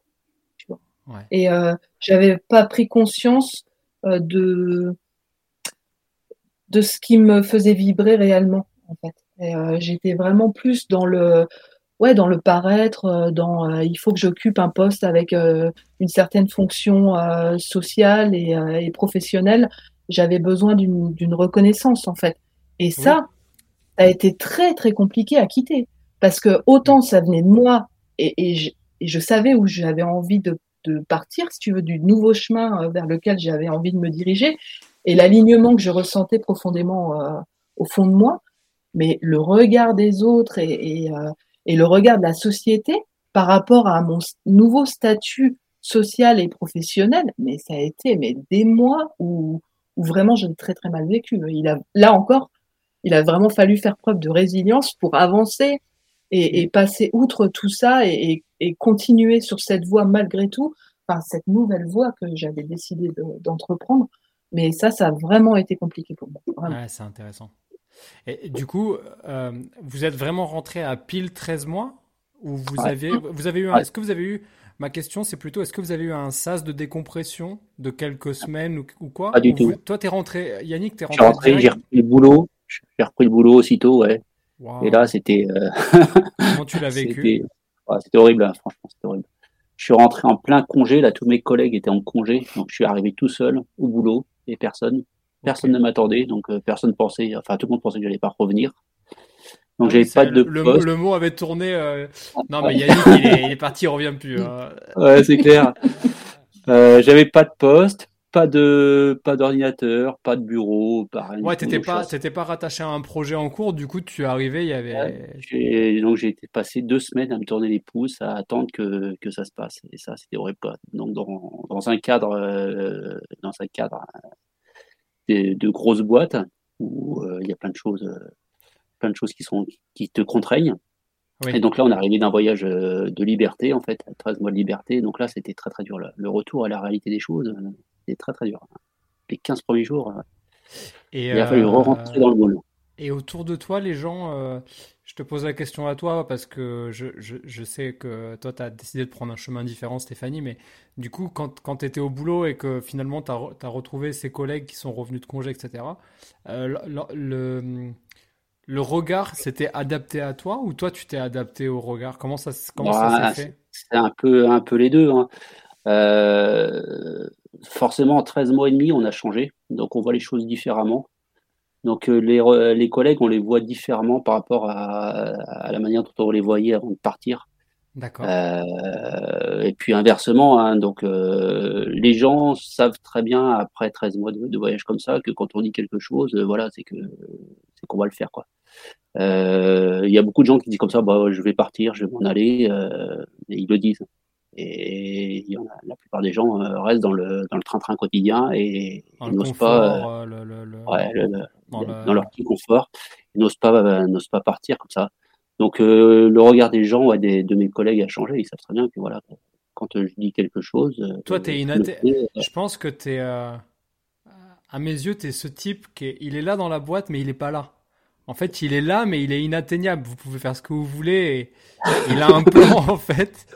Et ça, doit être vachement dur. En fait, je me mets à la place de tes collègues qui se disent, OK, lui, il arrive de 13 mois et demi où en fait il a vécu le truc, probablement un des trucs les plus forts que tu peux vivre sur cette planète, hein, c'est-à-dire vraiment tout lâcher et aller vivre euh, Yulu au Freedom. Et euh, nous on est là, donc pendant 13 mois il s'est rien passé, juste on a bossé euh, comme d'hab. Et, et lui il revient, il reprend sa vie, mais il a construit un truc intérieur qui est gigantesque, on pourra jamais le rattraper, donc il est intouchable. Je te... Ouais, clairement, clairement. Et après, on parle de ça, ils savent très bien qu'on s'est lancé dans l'immobilier, mes collègues avec, euh, avec Steph. Donc euh, voilà, ils savent très bien que, qu'on a, que nos projets sont pas forcément euh, à mon poste actuel. Ouais. Et que le voyage qu'on a fait là il y a, il y a trois ans maintenant, et eh ben, il va se poursuivre par d'autres projets qui vont, qui vont venir et que ma, ma carrière n'est pas, n'est pas dans mon groupe, ça, c'est sûr. Ouais, tu veux ce, ce, côté atypique déjà de, de, ce changement de parcours et de ce, de ce, projet de 13 mois, il se poursuit maintenant par les actions qu'on met en place au quotidien et par la vie qu'on mène au quotidien. Et du coup, je peux comprendre que pour l'extérieur, pour notre entourage, c'est déroutant. déroutant Si tu veux, quand les parents d'Yannick, euh, on, on, va les voir, ils nous disent, bah, vous êtes où cette semaine? Vous êtes chez vous, tu vois? Déjà, c'est pas une question que tu poses à, à, tes enfants, parce que bah, nous, comme on met notre maison euh, en location ponctuellement sur Airbnb, bah, il y a des fois, en fait, on dort sur nos chantiers, on dort sur nos autres maisons, dans, le, dans le camping-car, ça dépend. Et du coup, bah, rien que ça, c'est hyper déroutant, en fait, pour l'entourage et pour ceux qui nous côtoient, parce que on n'est pas, euh, on est, on rentre plus dans une case, en fait. Mais même dans notre rythme de vie au quotidien, les gens n'arrivent plus à nous faire rentrer dans, dans une case. Et du coup, bah, c'est, voilà. Le, forcément que le regard, du coup, euh, de l'entourage a changé sur nous, quoi. Évident. C'est pas du tout euh, radiophonique ce que je suis en train de faire, mais j'ai un, langage non verbal qui, euh, c'est comme si je me prends des espèces de, de souffle d'air comme ça qui provient de vous, d'énergie positive que vous m'envoyez, et je trouve ça extraordinaire. Euh, ok, ben merci en tout cas d'avoir partagé, euh, la, la, en tout cas sur la partie, euh, sur la partie euh, tour du monde, on, va l'appeler comme ça, même si c'est pas un, un, tour du monde comme les gens se l'imaginent. On ne pas la planète, on fait pas un tour comme ça. Et j'imagine que votre tour du monde, il s'arrêtera le jour où vous arrêtez de respirer sur cette, euh, sur cette planète. Mais, mais on va débuter la partie immobilière du podcast. Donc je sors mon meilleur bouquin qui est le livre sacré de oh là là et je vous laisse poser votre main sur le euh, livre sacré et de dire je jure qu'il n'y aura pas de bullshit. Je jure qu'il n'y aura pas de bullshit. C'est arrivé après 58 minutes d'enregistrement. C'est une première. C'est une première. T'as perdu la moitié de ton auditoire là à cause de nous, non? Ouais, mais c'est la meilleure moitié. C'est la meilleure moitié qui reste. Euh, alors du coup, moi j'ai envie de raccrocher les wagons avec euh, du coup euh, cette, ce que tu as dit tout à l'heure qui est pas tombé dans l'oreille d'un sourd. je vais reprendre des mots que tu as dit. Tu as dit j'ai fait une vraie crise de la quarantaine à 39 ans et j'avais pas encore compris mon pourquoi, mon vrai pourquoi. Du coup, tu rentres, vous rentrez, vous reprenez la vie qui, est de toute façon complètement différent de ce que vous avez laissé. Mais du coup, comment tu raccroches les wagons avec l'immobilier derrière tout ça et, et, ce fameux pourquoi, comment tu l'as transformé en mètre carré Disons, euh, ramenons les choses comme ça. Alors, si tu fais cette contraction euh, aussi fortement, ça va mmh. trop vite. passer des étapes avant, pendant la préparation. Parce qu'en fait, ça commence là. À partir déjà du moment où tu construis ce type de projet, il y a eu déjà des cadenas qui ont sauté euh, pendant les, deux, enfin trois, trois années avant de partir. Ah, yes. Euh, le premier cadenas, ça a été euh, au moment où on a commencé à désencombrer la maison et à faire un grand tri. Imagine, ça faisait au moins dix ans qu'on habitait cette maison et avec deux enfants qui avaient amassé, comme tout à chacun, moult euh, jouets à faire, livres, enfin tout ce que tu veux. Bien sûr, bien sûr. Au sein de, de, cette maison, le grenier, le garage, il était plein à craquer. On savait même pas de quoi, mais Et ça déjà, ça a été une première étape, le fait euh, de, de, faire un gros gros tri. Mais quand je dis un gros tri, euh, au niveau euh, énergétique, enfin, je veux dire, ça demande vraiment de s'y atteler et ça demande un effort qui quand même assez important et je comprends pourquoi on procrastine tant face à cette tâche parce qu'elle est vraiment monstrueuse. En fait. monstrueuse. Donc là, ça a commencé comme ça, où on s'est, on a commencé à faire du tri et ça nous a libéré de l'énergie parce que quand tu as moins d'objets, bah forcément, tu embrasses moins au quotidien. Pour faire le ménage, tu gagnes du temps, tu mmh. vois. Tout d'un coup, tu, tu, reprends ton souffle dans ta propre maison. Donc ça, ça a été un, un, premier grand pas, mais qui, dont je voulais parler parce que ça a vraiment été quelque chose de, de C'est limite euh, une conversion au minimalisme, là, ce que tu... Ah oui, on n'en est pas là, euh, parce que enfin, tout dépend comment on entend le minimalisme, mais c'est vrai que quand tu vois les chambres de, de nos gamins euh, par rapport aux chambres de leurs copains, bah, je comprends que quand les gamins ils arrivent chez nous, ils disent bah dis il n'y a pas grand chose mais, mais c'est vrai, c'est vrai. Mais d'un autre côté, on ne conçoit plus le fait d'avoir plus d'objets. Même les enfants, hein, eux-mêmes, quand ils vont euh, chez leurs copains ou euh, à l'extérieur, ils se sentent étouffés en fait euh, d'être dans un environnement qui, est trop encombré, tu vois. Donc ça a commencé comme ça. Et pourquoi je te parle de ça? Parce que on avait prévu évidemment de, mais on avait prévu de louer notre maison euh, sur du, long terme pendant un an, en, longue durée, en longue durée euh, classique, euh, meublée, pendant notre départ. D'accord. Sauf que cette maison, comme Yannick l'a dit au début du podcast, on a mis dix ans avant de, la retaper. On a fait tous les travaux par nous-mêmes. Et, et on était, si tu veux, dans le schéma l'un et l'autre de on achète une maison, on vit dedans, on fait nos enfants dedans, on les voit grandir dedans, on meurt dedans. Voilà. Nous, notre schéma familial à l'un et l'autre, c'était ça. C'était la maison de famille. Et donc forcément, maison de famille euh, dans laquelle tu as passé 10 ans et où tu as investi euh, toutes tes données personnelles et ton énergie, tu dis tiens, tu vois, il y a un côté affectif. On va pas faire rentrer des étrangers dans notre maison quand même. Voilà, on était là. Et du coup, euh, moi, plus ça avançait euh, vers ce projet, et plus je me détachais, si tu veux, euh, matériellement de, de, la maison et affectivement. Sauf que clairement, Yannick et les enfants, c'était pas ça du tout. Et je me suis dit, eh ben, on avait à, peu près un an et demi devant nous mmh. au moment où on a commencé à désencombrer la maison très fortement. Je me suis dit, bah ok, on va faire un premier premier step. Je vais la mettre en location sur Airbnb. Comme ça, au moins, oh on va commencer déjà. Qu'est-ce que t'as pas fait? Oh J'ai rendu service à tout le monde. Mais ça a été dur. Si tu veux, les enfants se sont, euh, sont pris au jeu, ils ont désencombré. On a pris euh, la méthode Marie Kondo, tu vois. On a fait euh, comment élément par élément. Donc, on avait commencé. L'anecdote, c'était les chaussures on a commencé à faire toutes les chaussures qu'on trouvait dans toute la maison, y compris le grenier et le garage, hein, partout. On a trouvé quand même 46 paires de chaussures aux enfants et à moi, dont une qui était dépareillée avec deux tailles différentes. On n'a jamais retrouvé la deuxième Et là, j'ai fait une pile que j'ai pris en photo sur notre ponton euh, devant chez nous. Je me suis dit, mais c'est pas possible que dans tout ce qu'on a à jeter ou à donner, on ait réussi à mettre 46 paires dans des coins de la maison à ne pas pouvoir les utiliser. C'était juste, des, tu vois, là, les prises de conscience, elles sont, elles sont là physiquement, elles sont factuelles. elles sont factuelles. Donc bon, je te disais, les enfants se sont pris au jeu, oh, très bien. Et Yannick, à une semaine de louer la maison, il avait toujours pas fait ses cartons. Donc il s'est mis un petit peu à la dernière minute. Une petite peur du changement, euh, Yannick non, non, mais je bossais aussi en parallèle. Ah oui, excuse-moi. Euh, et moi aussi. Hein. Bah, si, non, non, moi aussi, je bossais à ce moment-là. Il n'y a pas d'excuse. Et donc, bref, à un moment donné, au pied du mur, euh, on a mis la deadline et, et donc j'ai pris les photos, j'ai mis en, en, annonce la maison. Le lendemain, il y avait déjà deux réservations. Sauf que nous, comme des bleus, c'était la première fois qu'on louait sur Airbnb. On s'est dit, attends, des gens qui viennent à côté de Poitiers vont venir que de temps en temps les week-ends, et avant qu'on ait une réservation, on a du temps, quoi. Et en fait, j'avais rien bloqué sur le calendrier. et là, on s'est retrouvé avec des réservations en pleine semaine. avec nous au boulot, les gamins à l'école, tu vois, chose qu'on n'avait pas du tout anticipé. Et là, on s'est dit, ah, maintenant, ça va pas du tout. Parce que là, on, va même pas pouvoir habiter chez nous.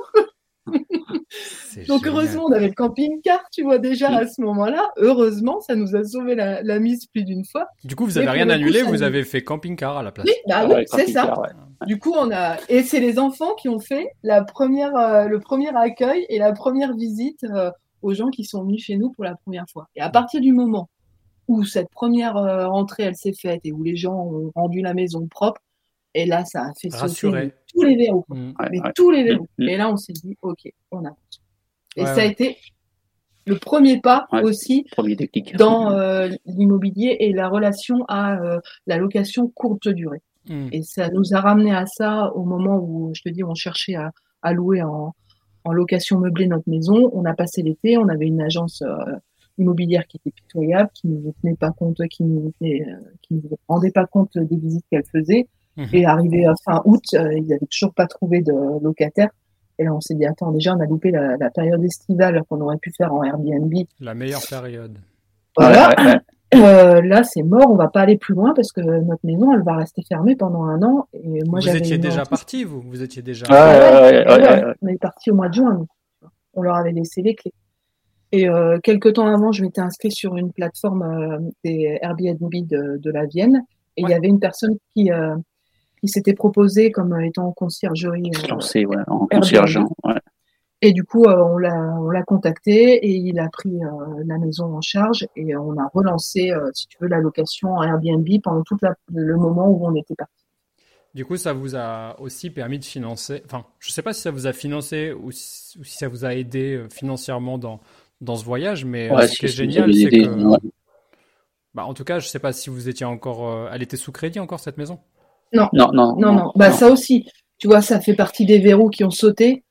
Euh, trois, trois ans avant de partir, c'est là que Yannick s'est autorisé à rêver de ce tour du monde qui était euh, à la base euh, un de mes rêves depuis presque dix ans.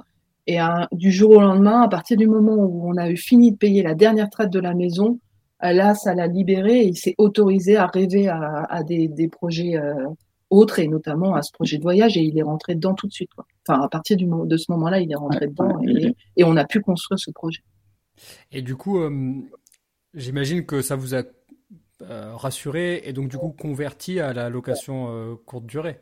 Oui, ah, ça nous a du coup, enfin, on s'est rendu compte que c'était d'une quelque chose qui était simple à mettre en place. Enfin, en tout cas, on adorait le contact et les rencontres qu'on faisait à cette époque-là, euh, on faisait quelques arrivées autonomes avec une boîte à clés, mais quand on pouvait, on aimait bien aussi euh, recevoir, les, euh, gens, discuter avec eux, et on le fait parfois. Voilà, au mois de septembre, on a eu des gens pendant 15 jours à la maison qui nous ont eux-mêmes invités à prendre l'apéro chez, nous. Et surtout pas qu'on fasse la vaisselle chez nous. C'était pas mal de se faire inviter chez soi, dis donc. Ah ouais. ah, c'était surréaliste. On était avec les enfants. Euh, c'était trop drôle parce qu'en fait, après, on est reparti sur euh, une, autre maison euh, qui est dans notre rue et qu'on a acheté et sur lesquelles on est en chantier actuellement. Et donc, on repartait de chez nous pour aller ailleurs, mais c'était normal. Votre notion de la normalité me fait rêver. Et donc, du coup, alors attendez, parce que là, tu as dit un truc. Là, il y a une maison dans la rue qui est aussi à vous, etc. Donc du coup, j'ai compris que cette expérience de location de votre propre maison pendant votre voyage, ça a déclenché euh, une envie de, de peut-être de dupliquer euh, cette, euh, cette chose-là. Non, ça s'est pas fait comme ça. Ah. Ça a été plus complexe. En fait, pendant le voyage, il y avait beaucoup de temps de, de trajet en Amérique, en Amérique latine, hein, je précise, parce qu'en Europe de l'Est, les trajets sont courts et les visites sont, comme je te disais, très intenses parce qu'au niveau culturel, c'est très très dense. Donc, euh, c'était pas le même rythme et c'est pour ça que je le précise. Mais pendant les trajets en Amérique euh, latine, moi, j'ai commencé à regarder pas mal de vidéos, euh, notamment de Michael Ferrari et de Yann Darwin. Oui. C'était vraiment les deux personnes. Et puis, je pense qu'après, si tu veux, tu as les, les, algorithmes qui t'aident, tu vois, qui t'amènent systématiquement ah bah, sur ce... Et donc, plus ça allait, plus j'étais baignée par leur discours à l'un et à l'autre.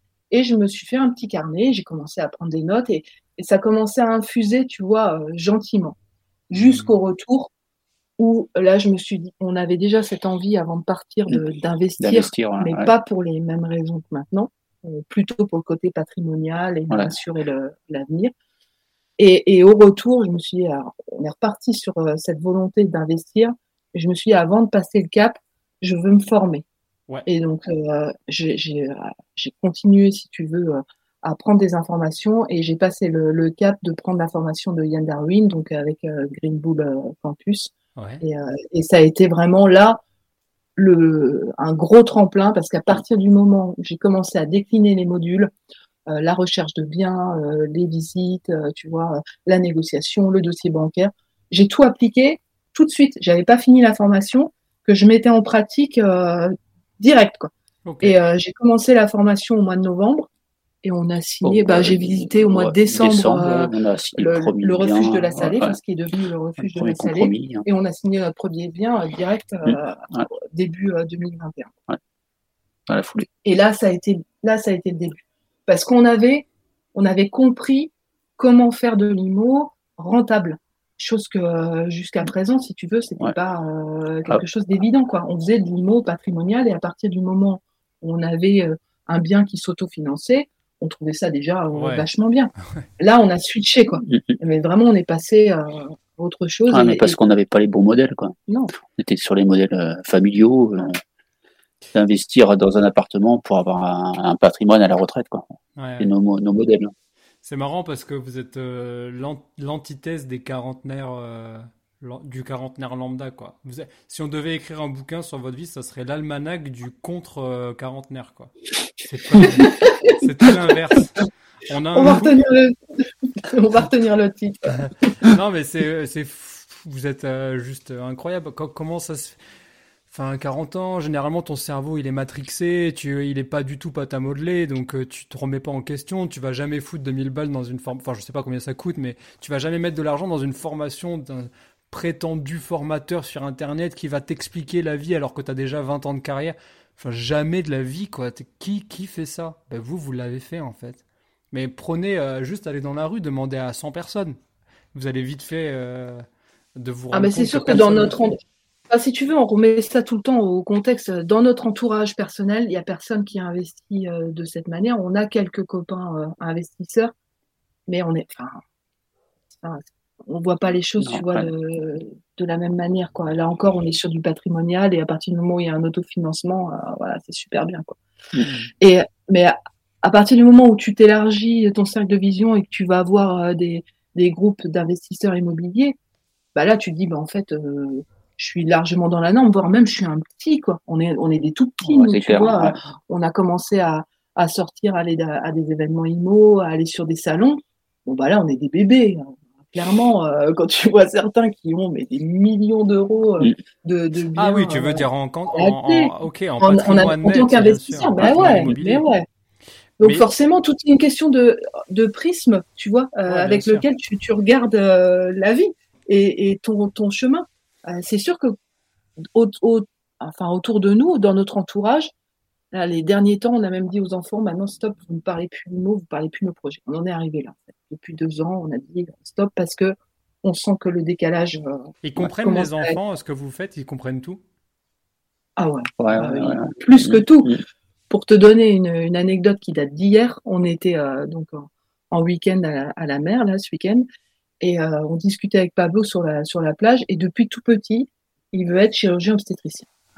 Okay. On démarre pas. Quand il était gamin, euh, il fallait qu'on le mette devant, euh, c'est quoi l'émission là, Baby, Baby, Boom, où il filmait dans une maternité, tu sais, euh, le quotidien des, des gens qui venaient accoucher et des soignants et des, sages-femmes qui mettaient au monde. Et à chaque fois qu'il y avait une césarienne qui floutait, il s'énervait en disant ouais, on voit pas les images, c'est nul. et depuis tout petit, il veut être chirurgien obstétricien. Okay. Ça, c'était jusqu'à hier. Ah. Ça fait quelques mois, il commence à nous dire ouais, moi j'aimerais bien investir avec vous, euh, euh, faire partie de votre société, euh, j'aimerais bien aussi faire de l'IMO avec vous. Donc bah, pas de problème, hein, vas-y, va taper dans les murs, va porter des plaques de placo, commence par ça et puis on en discute. Et en fait, bah là je lui ai acheté le livre 20 logements à 20 ans de, je sais plus comment il s'appelle, le petit malin de l'IMO. Le petit malin de l'IMO, ouais, je sais plus comment c'est son prénom, en bref. Ok. Kevin quelque chose, je crois, qui m'excuse. Il écoute ce podcast parce que je, voulais Mais par contre, je connais pas du tout, donc j'ai bien, j'ai bien euh, pris note euh, du, nom du livre et j'ai regardé parce que je connais pas.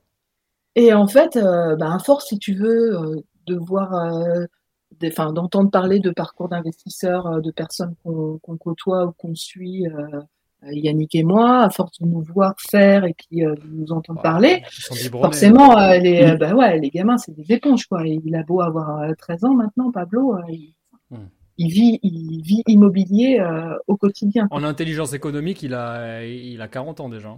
Il a un peu de l'avance. Ouais.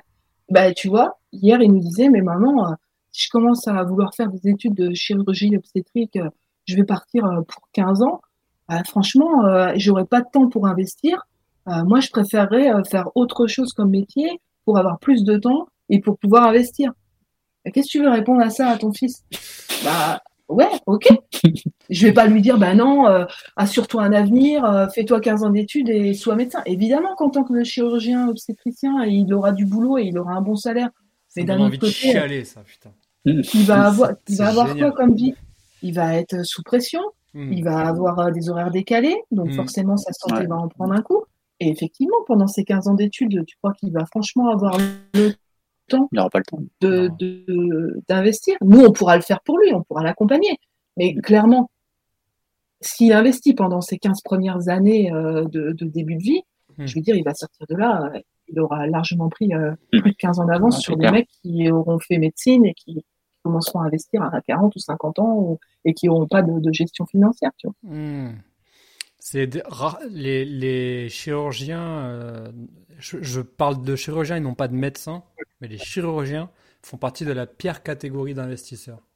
Ils font vraiment partie de. Je crois qu'il y a eux, une grande partie ce sont des banquiers et les autres des assureurs ou je sais pas quoi. Mais enfin, il y a des catégories euh, socioprofessionnelles comme ça qui font partie des pires investisseurs. Ils font vraiment de, un tas d'erreurs en investissement parce qu'ils n'ont pas le temps de s'en occuper en fait.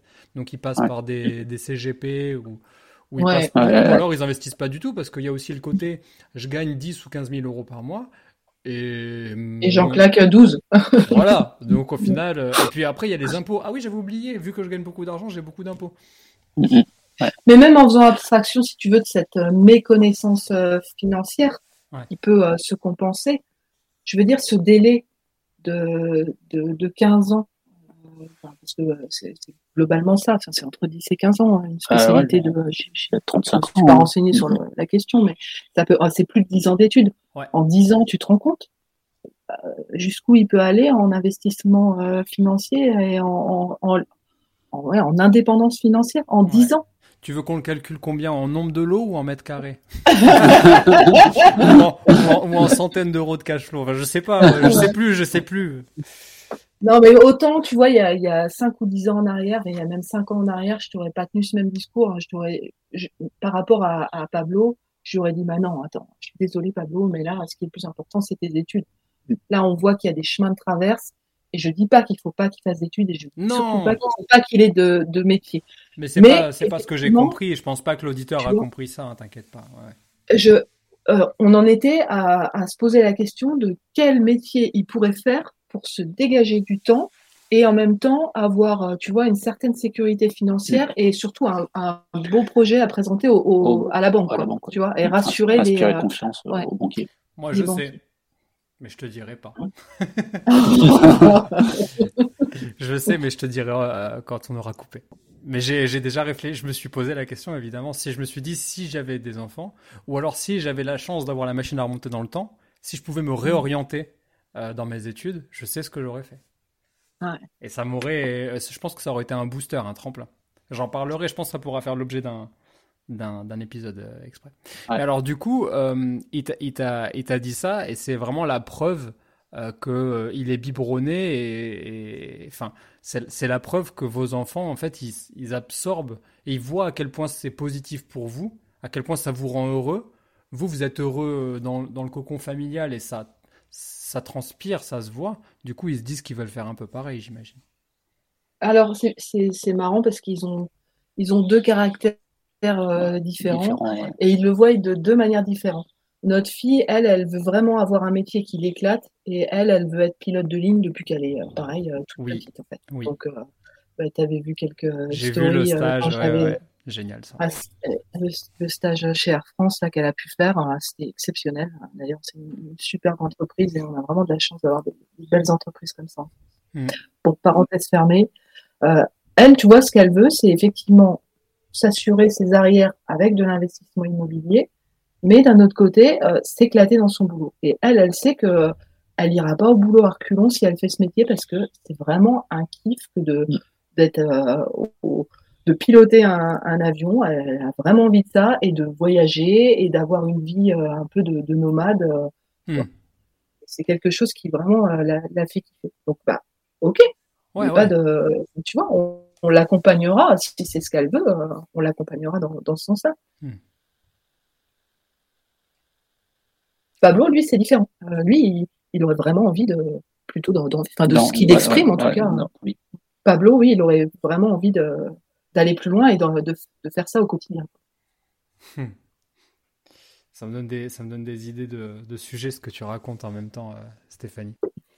Alors, euh, du coup, est-ce que vous voulez me parler un petit peu du refuge de la Salée? Bah, Le refuge de la Salée, c'est le nom qu'on a donné à notre compte Instagram parce que c'est le, tout premier bien qu'on a qu'on a fait, euh, qu'on a rénové.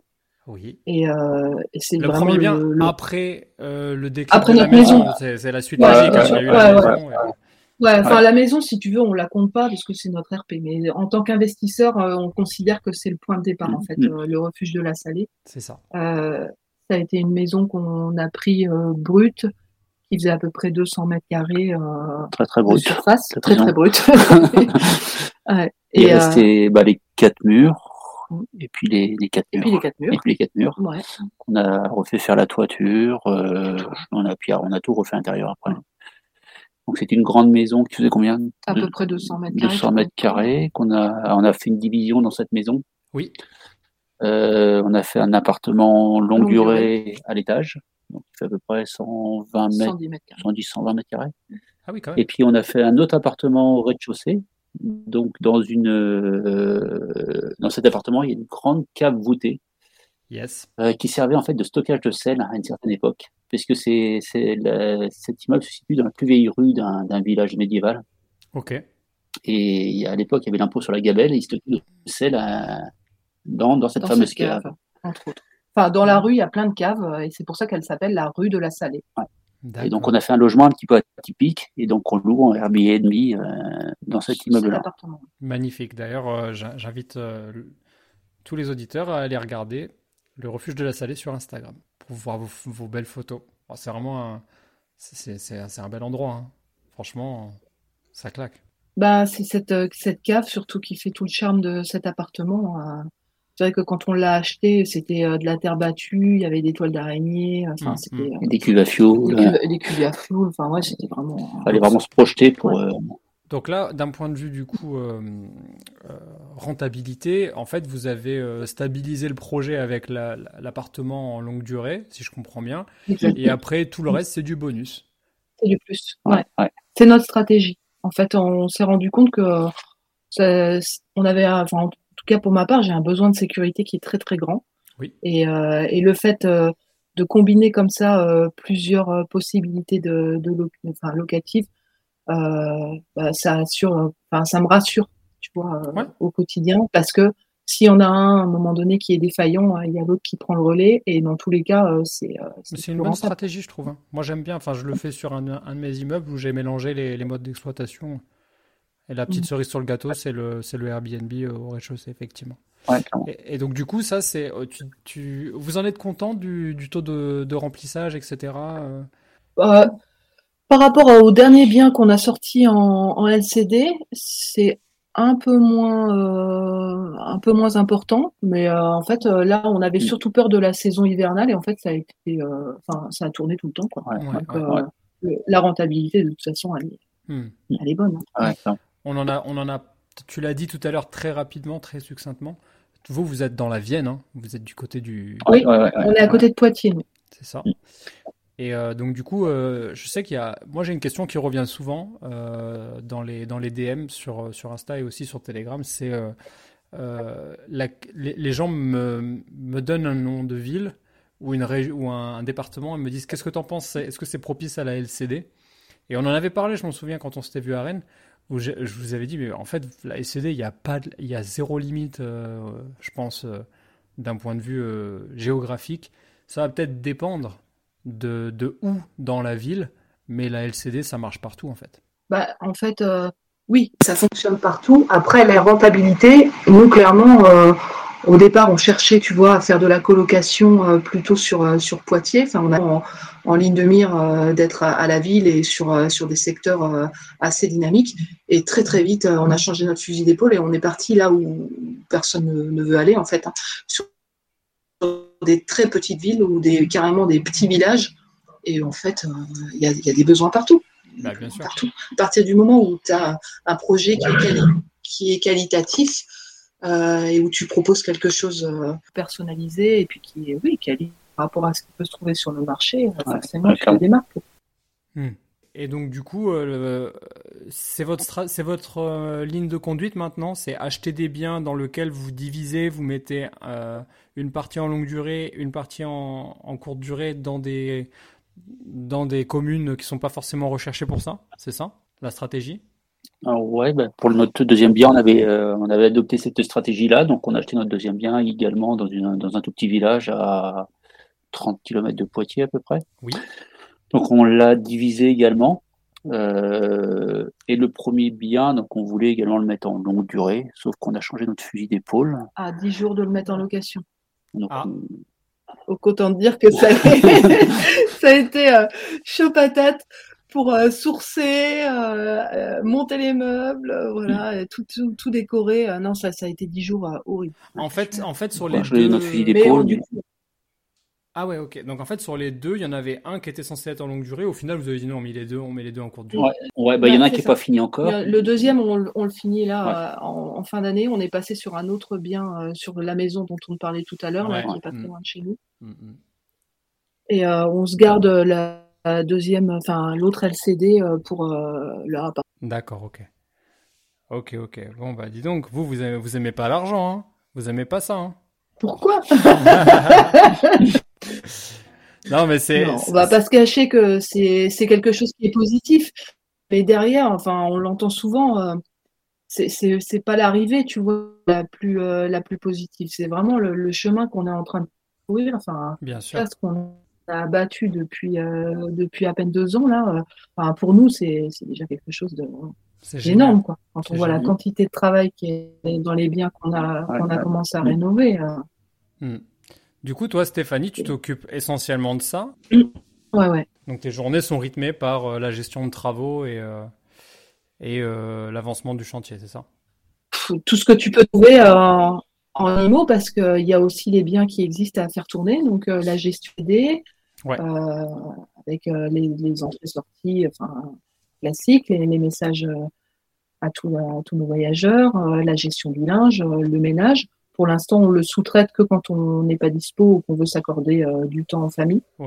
mais sinon, c'est moi qui le gère. Plus, ben, après, la gestion de nos projets.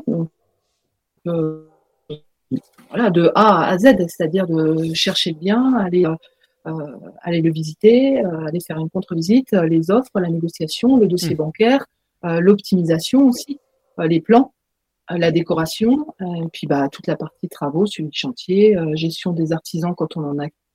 Et ça te plaît? Ah, mais moi, je suis dans mon élément à 200%. Là. C'est un truc de voir le projet, enfin, d'imaginer le projet et de, de, le voir se concrétiser et d'avoir les, les, les, locataires qui arrivent à l'intérieur. C'est c'est génial. C'est magnifique.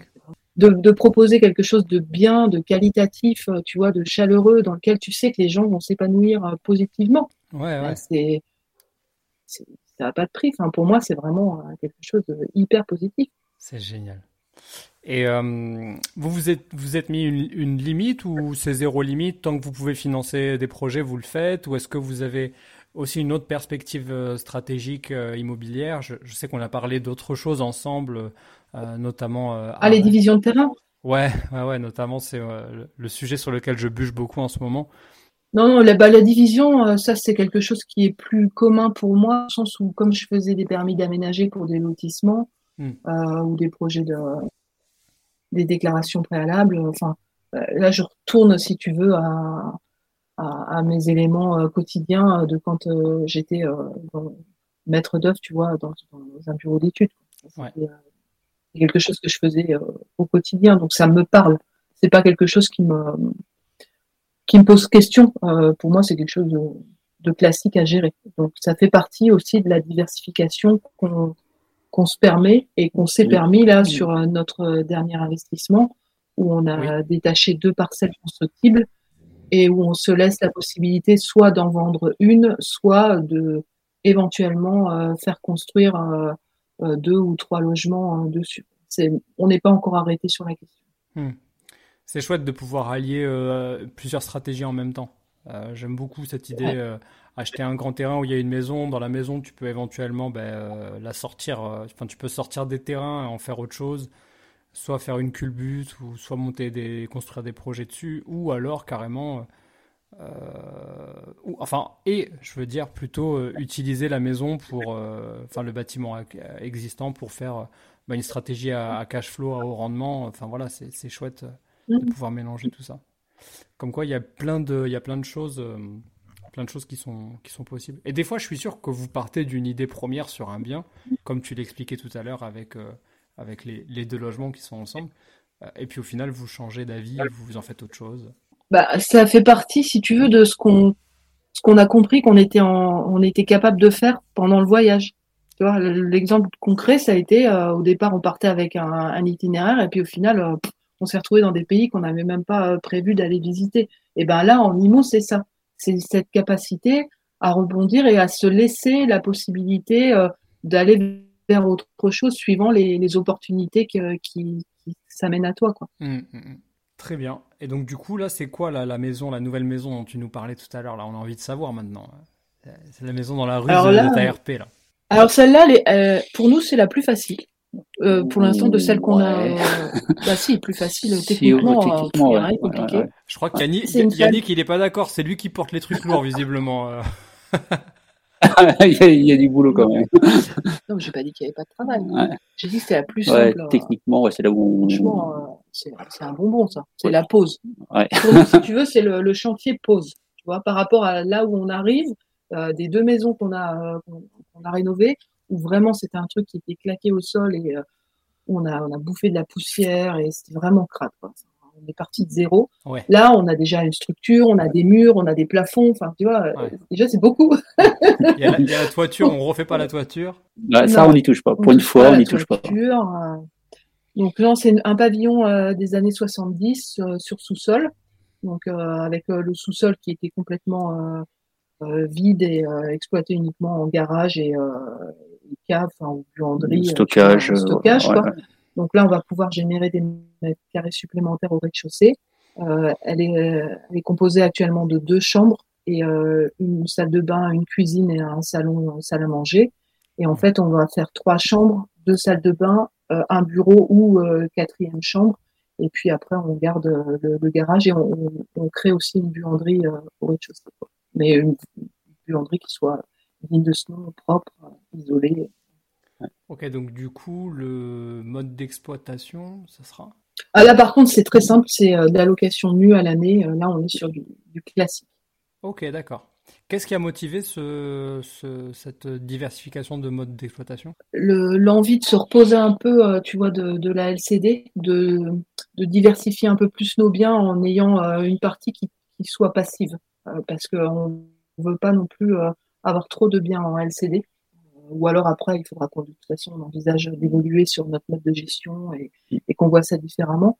Mais euh, on a envie un peu de, diversifier euh, davantage. Euh, on aimerait aussi aller vers du meublé à l'année, enfin à longue durée, tu vois, hmm. avoir plus de diversification. Je te posais la question parce qu'en termes de véhicule fiscal, ça va être différent, tu vois. Enfin, vous le savez forcément, mais ça va être comptabilisé en, ah bah, en, foncier, et donc du coup, ça va se rajouter à votre TMI ce qui est pas le, ce qui est forcément pas le cas du meublé. Mais euh, mais ouais ouais, je, pose la question parce que je trouve ça très intéressant. Euh, euh, ben, la diversification. Et puis des fois je pense, des fois j'y pense pas mais il y a des investisseurs qui me disent mais non mais j'ai fait ça parce que même si ça paraît contre-intuitif tu vois t'as peut-être pas pensé à ça. Et du coup ça me je, me nourris aussi de de ce que font les autres investisseurs. Mm. ok. Bah c'est cool donc du coup, euh, petit chantier pause, petit chantier, chantier tranquille. Et euh, du coup, pour plus tard, mm. euh, pour plus tard, comment vous voyez les, prochaines années à venir là sur la, je parle toujours de la partie immobilière.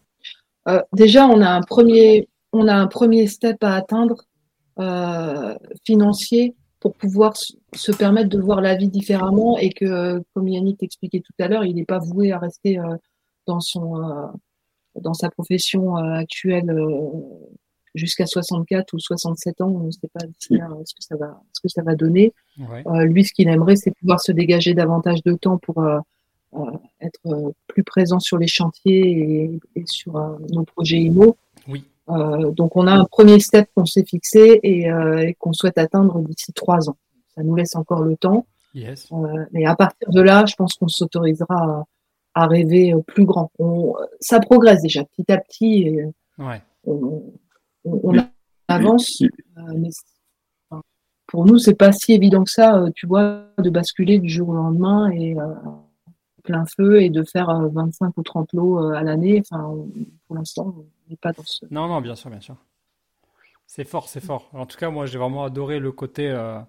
Le, voyage, même si vous aviez peut-être des prédispositions aussi bien techniques que économiques, euh, dans les sujets. Euh, j'ai adoré ce côté voyage qui amène à une ouverture d'esprit encore plus grande et qui du coup, par ruissellement, vous amène à vous dire ah ben en fait c'est génial parce que l'immobilier ben, ça peut nous financer euh, notre train de vie et voire même nous sécuriser l'avenir. C'est j'aime beaucoup.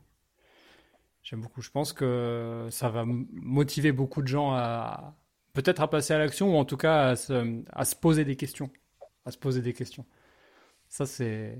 Ben, j'espère, parce que c'est vrai que cet inconfort au quotidien euh, du voyage, quoi qu'on en dise, hein, euh, tu es dans l'inconfort permanent euh, quand tu voyages, puisque tu t'es amené à prendre des décisions, tu n'es pas dans ta langue, tu es dans des endroits que tu ne connais pas, avec des, des, gens que tu ne connais pas. Et ben en fait, ça, ça te donne la capacité d'être dans l'inconfort dans ton quotidien de chantier, tu vois, et de, de mieux supporter finalement. Hmm. Et même les enfants. je veux dire, les enfants, euh, c'est quoi le truc le plus dur en panne, Le plus dur en IMO qui vous est. Ah, excuse-moi, je t'ai coupé, euh, Stéphanie. Non, j'étais juste en train de finir en disant que les, du coup, cet été, on était tombé en, panne de camping-car et on s'est retrouvé rapatrié. Euh, on n'avait plus de maison, en fait, tout était loué, y compris la, notre, d'acheter des meubles en catastrophe et dormir sur le chantier de cette maison qu'on vient de finir de mettre en location récemment, quoi. et Enfin, je sais pas, t'imagines des gamins euh, de, de 13 et 14 ans, euh, tu leur dis, bon, bah voilà, vous allez passer une semaine de vacances là euh, sur le chantier au milieu de la poussière, dans des lits superposés qu'on avait achetés, enfin avec des meubles qu'on avait, qu'on avait récupérés à gauche. voilà, l'inconfort du voyage, là, tu es content de mis en œuvre et de leur avoir inculqué ça, quoi. je te dis, vos vies, c'est l'almanach du contre-quarantenaire. Vous faites tout à l'inverse. Tout à l'inverse. Et c'est génial, c'est génial. Euh, le plus dur, tu me disais, euh, le, plus dur qu'on ait vécu en immobilier, c'est ça que tu me posais comme question? Ouais, c'est ça. C'est le, lequel, euh, quelle est l'épreuve qui vous a le plus chagriné ou qui vous a rappelé les moments justement les plus durs de votre voyage ou en tout cas les plus contre-intuitifs de votre voyage? Parce que du coup, ça pourrait être le parallèle intéressant où vous vous êtes dit ah ouais, ok, c'est vraiment dur ça, mais au final, c'est rien enfin, on est capable de le, on sait qu'on peut le traverser parce qu'on a vécu des trucs euh, fous quoi. Ah, moi pour moi c'est la partie finition de, de Valdivienne là, de ouais où c'était long, long, dans le temps euh, enfin on n'en voyait pas le bout. Pendant deux mois on était dans les finitions de la maison et en fait euh, on se mettait des deadlines et à chaque fois on les reculait on les reculait d'une semaine de 15 jours d'une semaine tu mais qui faisait les finitions? jusqu'au moment où bah nous. Bah nous deux ah ouais de toute façon on fait tous les travaux donc mais il y a vraiment zéro et, là, 0% des travaux qui sont délégués? Si quand même il y a des trucs qui sont. Si, si, euh, tout ce qui est huisserie, menuiserie, ouais, euh, Et, euh, couverture, couverture, charpente, on fait pas. Ok. Après, le reste, on fait quasiment bah, tout, tout, tout, seul. Ouais, ouais, ouais. plomberie aussi? Ouais, ouais, ouais. Oh plomberie, électricité, placo, euh, sol. Euh, tout. Vous êtes chaud. Ouais, on fait tout, tout le reste. Ok. Mais ça aussi, ça évoluera, si tu veux. Oui, bien ça évoluera. il faut, il faut qu'on il faut d'abord qu'on arrive à trouver, euh, à identifier les, euh, les bonnes entreprises, euh, parce qu'on a quand même un certain degré aussi d'exigence, comme on, on sait ce qu'on est capable de produire, tu vois, nous personnellement. on attend aussi des professionnels ça, qui aient un minimum, tu vois, de, non mais ça, Stéphanie, c'est de qualité qui soit. Ça c'est dur. Ben, je sais. Donc ça, des, choses sur lesquelles il faut qu'on progresse. Et tant qu'on ne sera pas au pied du mur à dire on n'a vraiment pas le temps de gérer ce chantier et euh, tu vois et on est vraiment obligé de trouver quelqu'un, hmm. euh, ben, on ne fera pas quoi. Parce que en plus on aime ça. Ben, je veux dire, il y en a certains, ils n'aiment pas faire des travaux. Nous, on, aime ça quoi. Hmm. Moi, tu me fais faire des bandes de placo, je suis la plus heureuse des femmes quoi.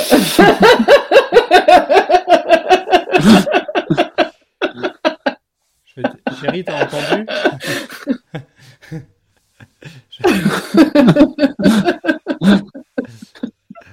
Comme quoi, voilà. Euh, ok, bon, super. On va passer à la. On, arrive sur le bout, on arrive sur la fin de, cet épisode. On va passer sur les 10 mini-questions. Donc, vous connaissez le principe. Je vous pose une question euh, qui est censée être binaire, mais évidemment, il y a droit à un petit joker. Et je vous laisse, euh, je vous laisse me dire ce que vous en pensez. Épargner ou investir? Investir. Ouais, un petit peu des deux quand même. Bah, mais, un petit peu des deux. Si tu dois répondre un par rapport à c'est quoi? Ah, bah, Investir, forcément. Patrimonial ou rentable? Bah, Dis pas les deux. non, non, bah, non, Pour l'instant, rentable. Rentable, ouais, rentable. Mm. Si on, si on devait juger euh, votre parc, aujourd'hui, vous avez fait des choix qui sont portés sur la rentabilité, plus quand même. Ouais. Bah, oui et non, parce qu'en fait. En fait, ce qui euh, fait la rentabilité, c'est plus euh, le mode d'exploitation, quoi.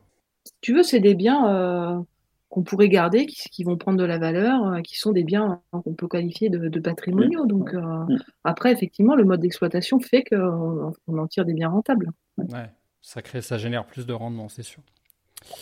bourse ou IMO IMO. IMO. Ouais. Ça boursicote pas de votre côté? Bah, ça commence un peu, mais euh, ça, c'est quelque chose sur lequel euh, il faut vraiment qu'on se forme parce que c'est, on est trop novice euh, rentre dedans, sur la question. Mm.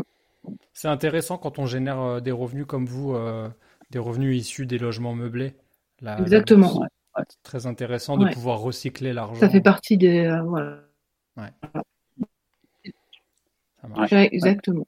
C'est, notre marge de progression, elle est forte là-dessus et ça fait partie des prochains prochain level. Crypto ou IMO Crypto ou IMO, c'est ça que tu as dit? Ouais. IMO. IMO, ouais. Ok. Ça, pareil, ça, ça touche pas à la crypto? Bah Avec euh, Summit, euh, Summit Mining, euh, mais pas de manière autonome perso, parce que là, encore, on n'est on pas du tout formé sur le sujet à ce stade. Ok, ok, ok. rénover soi-même ou faire rénover? Bon, bah là, je crois que la question n'a pas d'intérêt.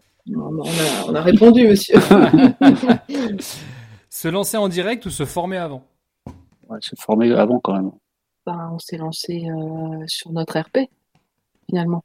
On a essuyé les plâtres euh, d'une première réno euh, d'abord. Mais je conseille de se former. Moi, personnellement, si je devais donner un conseil, je, dirais se former d'abord. Ah ouais, ouais, bien sûr. monopropriété ou copropriété? Pas mono. Mono, ouais. Du coup, vous avez pas de bien copro, vous? Non, non, non, non. Et euh, ça, c'est euh, ouais.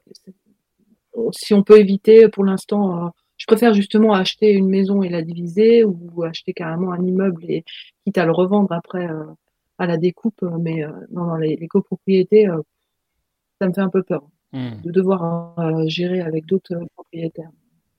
Complètement, complètement. Euh, acheter en direct ou avec un agent? Les deux. Les deux, ouais. Les deux. Ok. Il n'y a pas, y a pas une, note d'attention sur plus l'un que l'autre ou...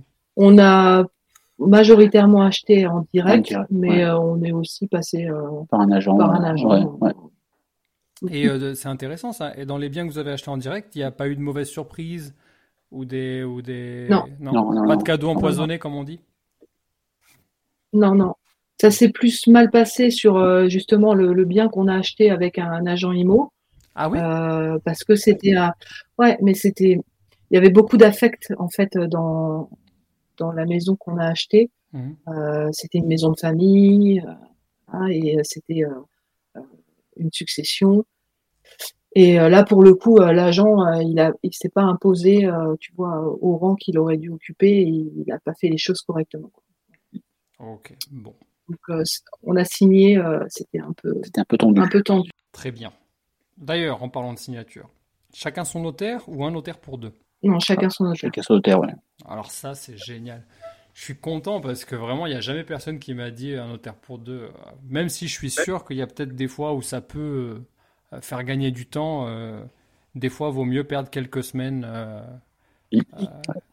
parce que la, la, garantie que la personne s'occupe vraiment de ton cas à toi et non pas euh, de l'autre partie, euh, c'est quand même plus intéressant. Jamais d'apport ou toujours de l'apport? Bah écoute, nous on a toujours mis un peu d'apport, mais c'était minime. Mm. Au moins les frais de notaire. Au moins les frais de notaire? Ouais. Et après, le dernier bien, on nous a demandé un, peu d'apport euh, pour les travaux.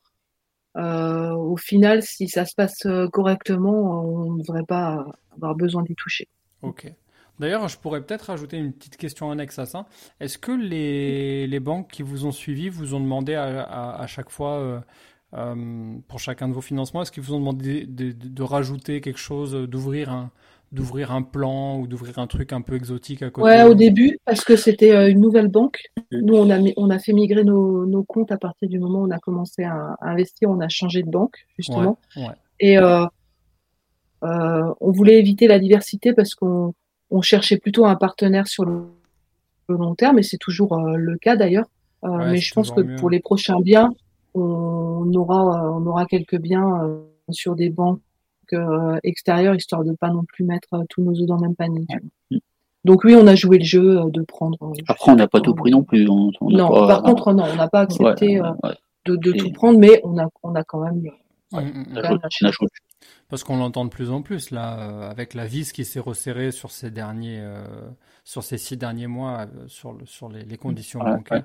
On entend de plus en plus d'ouverture de, comptes vraiment éloignées de ce qu'on, enfin, on n'entendait pas il y a, il y a 3-4 ans. Quoi. Ouais, Ok, donc vous êtes passé par une banque en direct. Donc la prochaine question c'était banque en direct ou courtier, mais vous, vous avez tout fait en direct. Non, banque ouais, en direct et, et, on a même eu d'autres accords par d'autres banques, ce qui nous a dérangé, c'est que sur d'autres banques, on n'arrivait pas à négocier un différé de, euh, pour les travaux. Ah et c'est pour ça qu'on est resté avec euh, notre banque actuelle. Mais sinon, on, avait des conditions aussi euh, qui étaient correctes mmh, chez mmh, d'autres mmh. partenaires bancaires. Donc, je pense que les, je dis les prochains biens, à moins vraiment que cette banque-là nous suive correctement, on essaiera quand même d'aller voir un peu et bon, bon, on a, on a terminé avec. Ah non, j'ai oublié. Est-ce que vous avez bullshité euh, lors de cette interview? Jamais. Non, pas du tout. bon, attends, je, suis rassuré, on est resté sur une, une interview zéro bullshit. Zéro bullshit et même euh, beaucoup d'émotions euh, sur la première partie de, de l'interview. Enfin, en tout cas, moi, ça m'en a procuré beaucoup. J'espère que toi aussi, cher auditeur, ça t'a plu. Vous, ça vous a plu, les amis? Ouais, carrément. Euh, c'était très agréable. ça vous saoule pas de raconter tout ça? Vous avez dû le raconter euh, des centaines de fois déjà, votre. non, mais c'est qu'une. c'est un extrait. Enfin, si tu veux, il s'est passé tellement de choses. Tu imagines bien en 13 mois. On pourrait faire des, épisodes de 15 heures. Hein. Euh, oui, Vous pourriez lancer votre podcast sur le sujet. ouais. non, mais tu fais si bien, Mathieu. C'est sympa. Merci Yannick, je prends, je prends. Euh, bah, écoutez, qu'est-ce qu'on qu'est-ce qu'on peut vous souhaiter là? Qu'est-ce que les auditeurs et moi on peut vous souhaiter pour la pour la suite des événements? D'avoir des enfants qui continuent euh, à nous suivre dans notre quotidien d'investisseur et à pas nous mettre trop de bâtons dans les roues. Ça c'est déjà une grande chose parce qu'on est quand même en phase d'adolescence. Je rappelle à tes auditeurs qu'on n'est pas dans la meilleure période. oui, il faut le rappeler. Il faut rappeler que tout ça, ça s'est fait avec des enfants qui sont qui rentrent en période d'adolescence, qui sont en plein dedans, et, euh, et qu'à côté de ça, bah, il y a eu aussi le boulot. Euh, non, non, mais c'est. Euh, Donc si déjà on arrive à tenir l'équilibre familial tel qu'il est actuellement et à pouvoir concilier vie de famille et investissement immobilier, c'est déjà une, énorme chose parce que ça veut dire qu'on progresse chaque jour et qu'on mm. avance sur le chemin qu'on s'est fixé. C'est plus important, on est d'accord. Et tout ça en bonne santé. Pour pouvoir continuer à porter les sacs d'enduit. les 25 kilos avec les, avec les, avec les 10%, avec les 10 de, de, de, poudre euh, offert. Ouais, gratuit. on les connaît, ceux-là. Ceux qu'on est censé mettre sur une épaule, mais qu'on n'arrive même pas à faire passer le bassin. Ouais, on les connaît, ceux-là. C'est ça. où, est-ce que où est-ce que les auditeurs peuvent peuvent retrouver du coup vos, vos aventures là sur les, les réseaux? Alors, s'ils veulent avoir nos récits de voyage et nos photos de voyage, c'est sur loupastilla.fr où on a un compte Instagram et un Facebook qui porte le même nom, Loupastilla. Oui. Et sinon, nous, en tant qu'investisseurs, euh, on est sur le refuge de la Salée. Ouais. Sur, Insta. sur Insta. Ouais, j'invite, euh, je t'invite à, aller regarder euh, ce qu'ils font. C'est très chouette, c'est très beau. Moi, j'ai suivi et, et, j'aime beaucoup, en tout cas. Merci à vous, les amis. Merci. Vous, on est 1h56. 1h56 pour Je, alors là, je suis obligé d'applaudir. Merci à vous parce que là vous êtes. Euh, bon bah vous, vous détenez un record. Je suis désolé de vous le dire, vous détenez. Un Allez hop, je vais arrêter l'enregistrement maintenant. Franchement, euh, quoi vous dire à part merci, c'était trop trop bien.